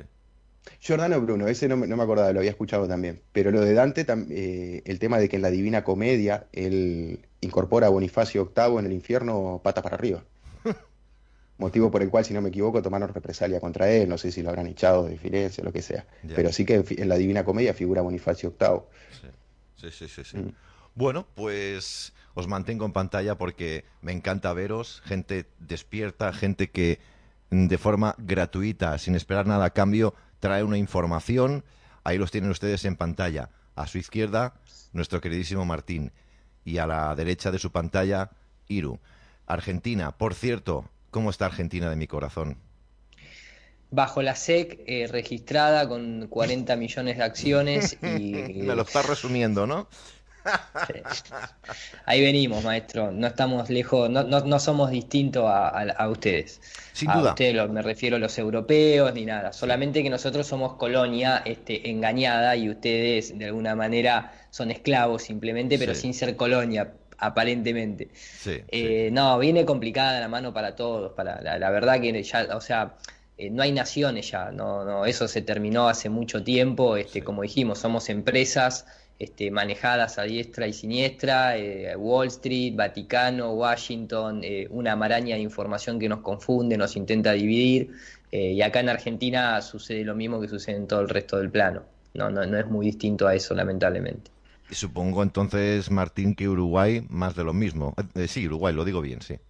Más de lo mismo, sí, sí, no estamos, eh, no, no estamos siendo atacados tan intensamente como Argentina. A nosotros nos tratan como un país chiquitito, como lo que somos, y eso tiene sus beneficios también, ¿no? Que a Claro. veces la, la oleada de la élite y la, los planes mundiales a nosotros nos dejan de costado, saben que a nosotros nos va a afectar la marea que pegue en Argentina, así que no Claro, pasa nada. claro. Nosotros también somos afectados por todo esto. Lo que está pasando es una locura, enfrentamiento de todo tipo, familias dividiéndose, gente pasando hambre, una hambruna que se avecina. Sí. Lo que está pasando es una locura. Y quería hacer un, no sé, un- se me acaba de ocurrir, yo Sí. escuchaba antes que yo que estaba el general y estaban Sí. hablando algo respecto de Marruecos y, Sí, correcto, y así es. todo es. eso. Y no sé quién de ustedes dijo el hecho de que estamos todos mirando sobre el COVID y el problema, el enemigo está en la frontera. Sí, señor. Y señores, esto no tiene nada bueno, nada nuevo. Todos los ataques orquestados o algunos atentados de falsa bandera siempre tuvieron ese denominador común, las defensas, lo que tuviera que estar defendiendo la soberanía de la nación, Claro. En esos momentos siempre está mirando para otro lado. El despiste. Llámese, Mm. llámese ataque de las Torres Gemelas, llámese 11M, llámese migración masiva, llámese como quiera. Sí. Las fuerzas de seguridad, ante los eventos que son planeados por la élite, siempre están mirando para otro lado. No sé si te acordás la moneda israelí, que, israelita que te mostré aquella vez hablando del 11S, Sí. que mostraba el tanque siempre mirando para el otro lado del pergamino. Qué bueno. Qué la bueno. defensa siempre haciendo la vista gorda. ¿Cómo, ¿Cómo olvidarlo? Sin duda. Gracias de todo corazón a los dos. A Martín y a Iru, gracias por ser tan grandes y por traernos un poquito de verdad y un poquito de información para que sigamos nosotros desde casa informándonos de todo este particular. El próximo viernes, ya que hemos hecho la, la la introducción, ya vamos al cuello, ¿no? A saco, ¿no? Y esa sería un poquito la idea, esa sería un poquito la idea. De hecho, tal vez nos acompañe un compañero que, que sabe mucho de este tema también del OPPT, que, que se podría Muy bien. complementar bastante bien, siempre y cuando la casa lo permita. Hombre, con mucho gustísimo, vamos, pero gustísimo, vamos, encantado, encantado. Cuanto más seamos, aquí hay un dicho que de cuanto más seamos, más reiremos, ¿no? Pues ya está. Pues eso. Quedamos Pues eso, eso, eso sería fantástico, inco- incorporar a una persona que está bastante muy metida en el tema del OPPT y bueno, será un placer vincularlo. Pues hecho, pues dicho y hecho. Si él quiere, claro. Ahora lo que quiero es que de- descanséis, que paséis un buen fin de semana, Martín e Iru, de todo corazón. Se os quiere muchísimo. Gracias, gente. Un saludo enorme al chat y a vos, Julio. Gracias, como siempre, por, por la invitación y la amabilidad. Gracias, hermanito. Gracias, Martín. Muchísimas gracias por todo y nada, hasta la próxima será. Un gusto estar acá de nuevo. Gracias, guapo. Cuídate. Adiós. Adiós. Chao, chao. Grandiosos, increíble. Yo he estado durante esta casi hora con Martín e Iru realmente con la boca abierta. No sé si ustedes han visto que yo iba pasando las pantallas mientras hablaba Iru, ponía Iru cuando hablaba tal, y luego me ponía yo porque, como se dice en el argot o en el idioma de la calle, lo he flipado. Y es que cierto es, y con esto terminamos, cierto es que, y lo que digo yo, además lo digo yo muchas veces, solo sé que no sé nada. Es un acto de humildad, evidentemente. Si uno sabe muchas cosas, pero aún sabiendo tantas cosas, es como... no es nada. Es insignificante. No sabemos nada. La raza humana, la civilización, nos llamamos civilización porque somos eso, civilizados. ¿Seguro? ¿Estamos empoderados en que sabemos mucho? ¿Seguro? No sabemos nada. No sabemos nada. Y sobre este tema que hemos tratado hoy, de investigación, este no saber nada coge mucho más poder. Esta gente, desde ya 1930, aproximadamente, como decía Martín, comenzaron este globalismo y nos hemos comido todo ese globalismo desde 1900, desde la década de los, de los años 30 hasta ahora, pero con patatas.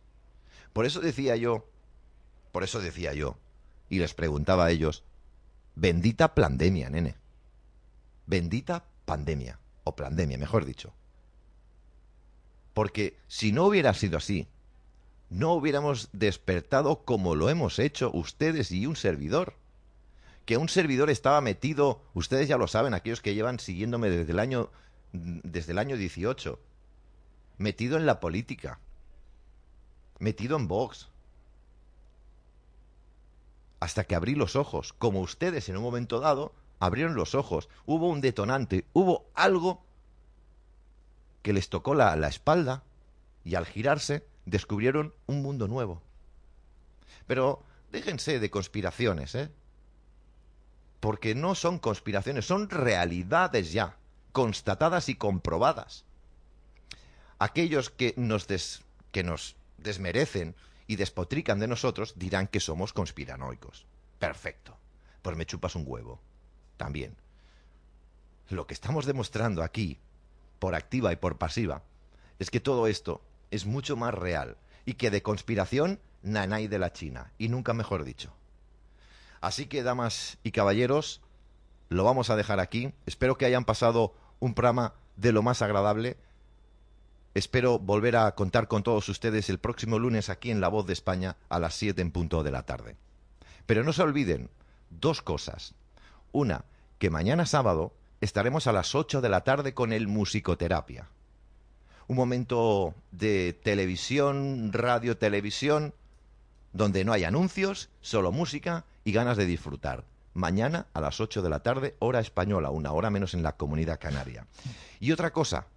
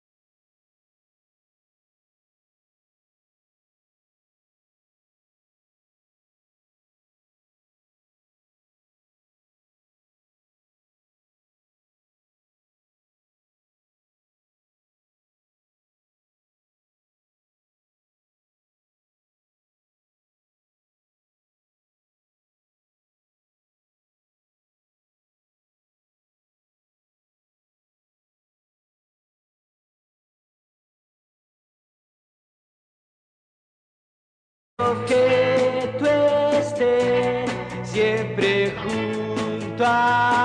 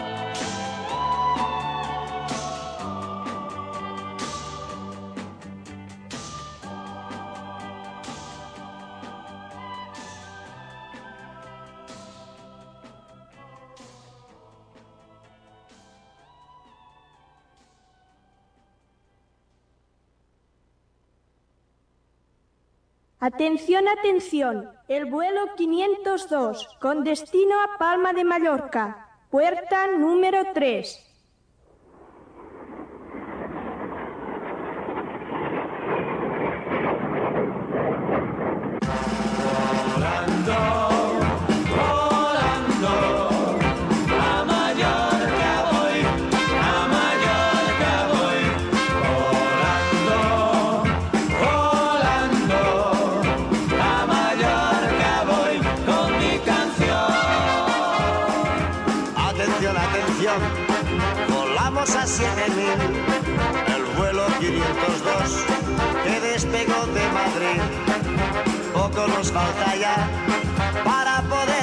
La tierra que puso Dios en medio del ancho mar. Volando,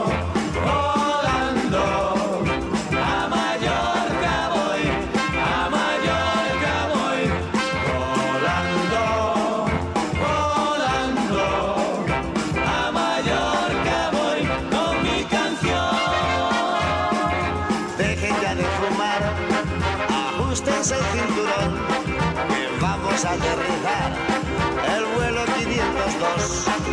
Gracias por su atención, en nombre del capitán, que ustedes lo pasen bien en Mallorca junto al mar.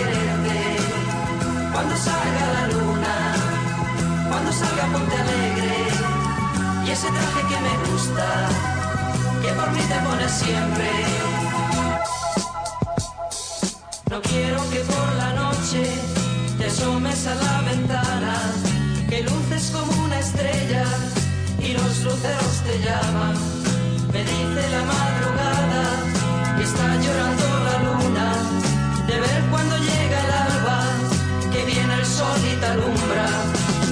Cuando salga la luna, cuando salga voy a verte, no te quiero ver a oscuras y sin luz para quererte. Cuando salga la luna, cuando salga ponte alegre y ese traje que me gusta, mí te pones siempre.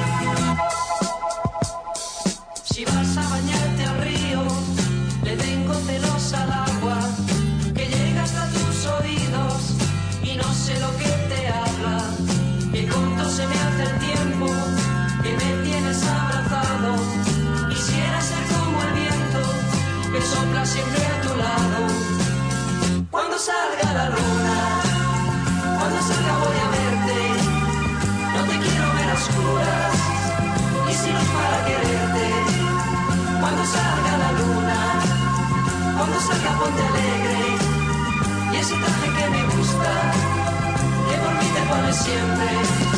Cuando salga la luna, cuando salga voy a verte, no te quiero ver a oscuras y sin luz para quererte. Cuando salga la luna, cuando salga ponte alegre.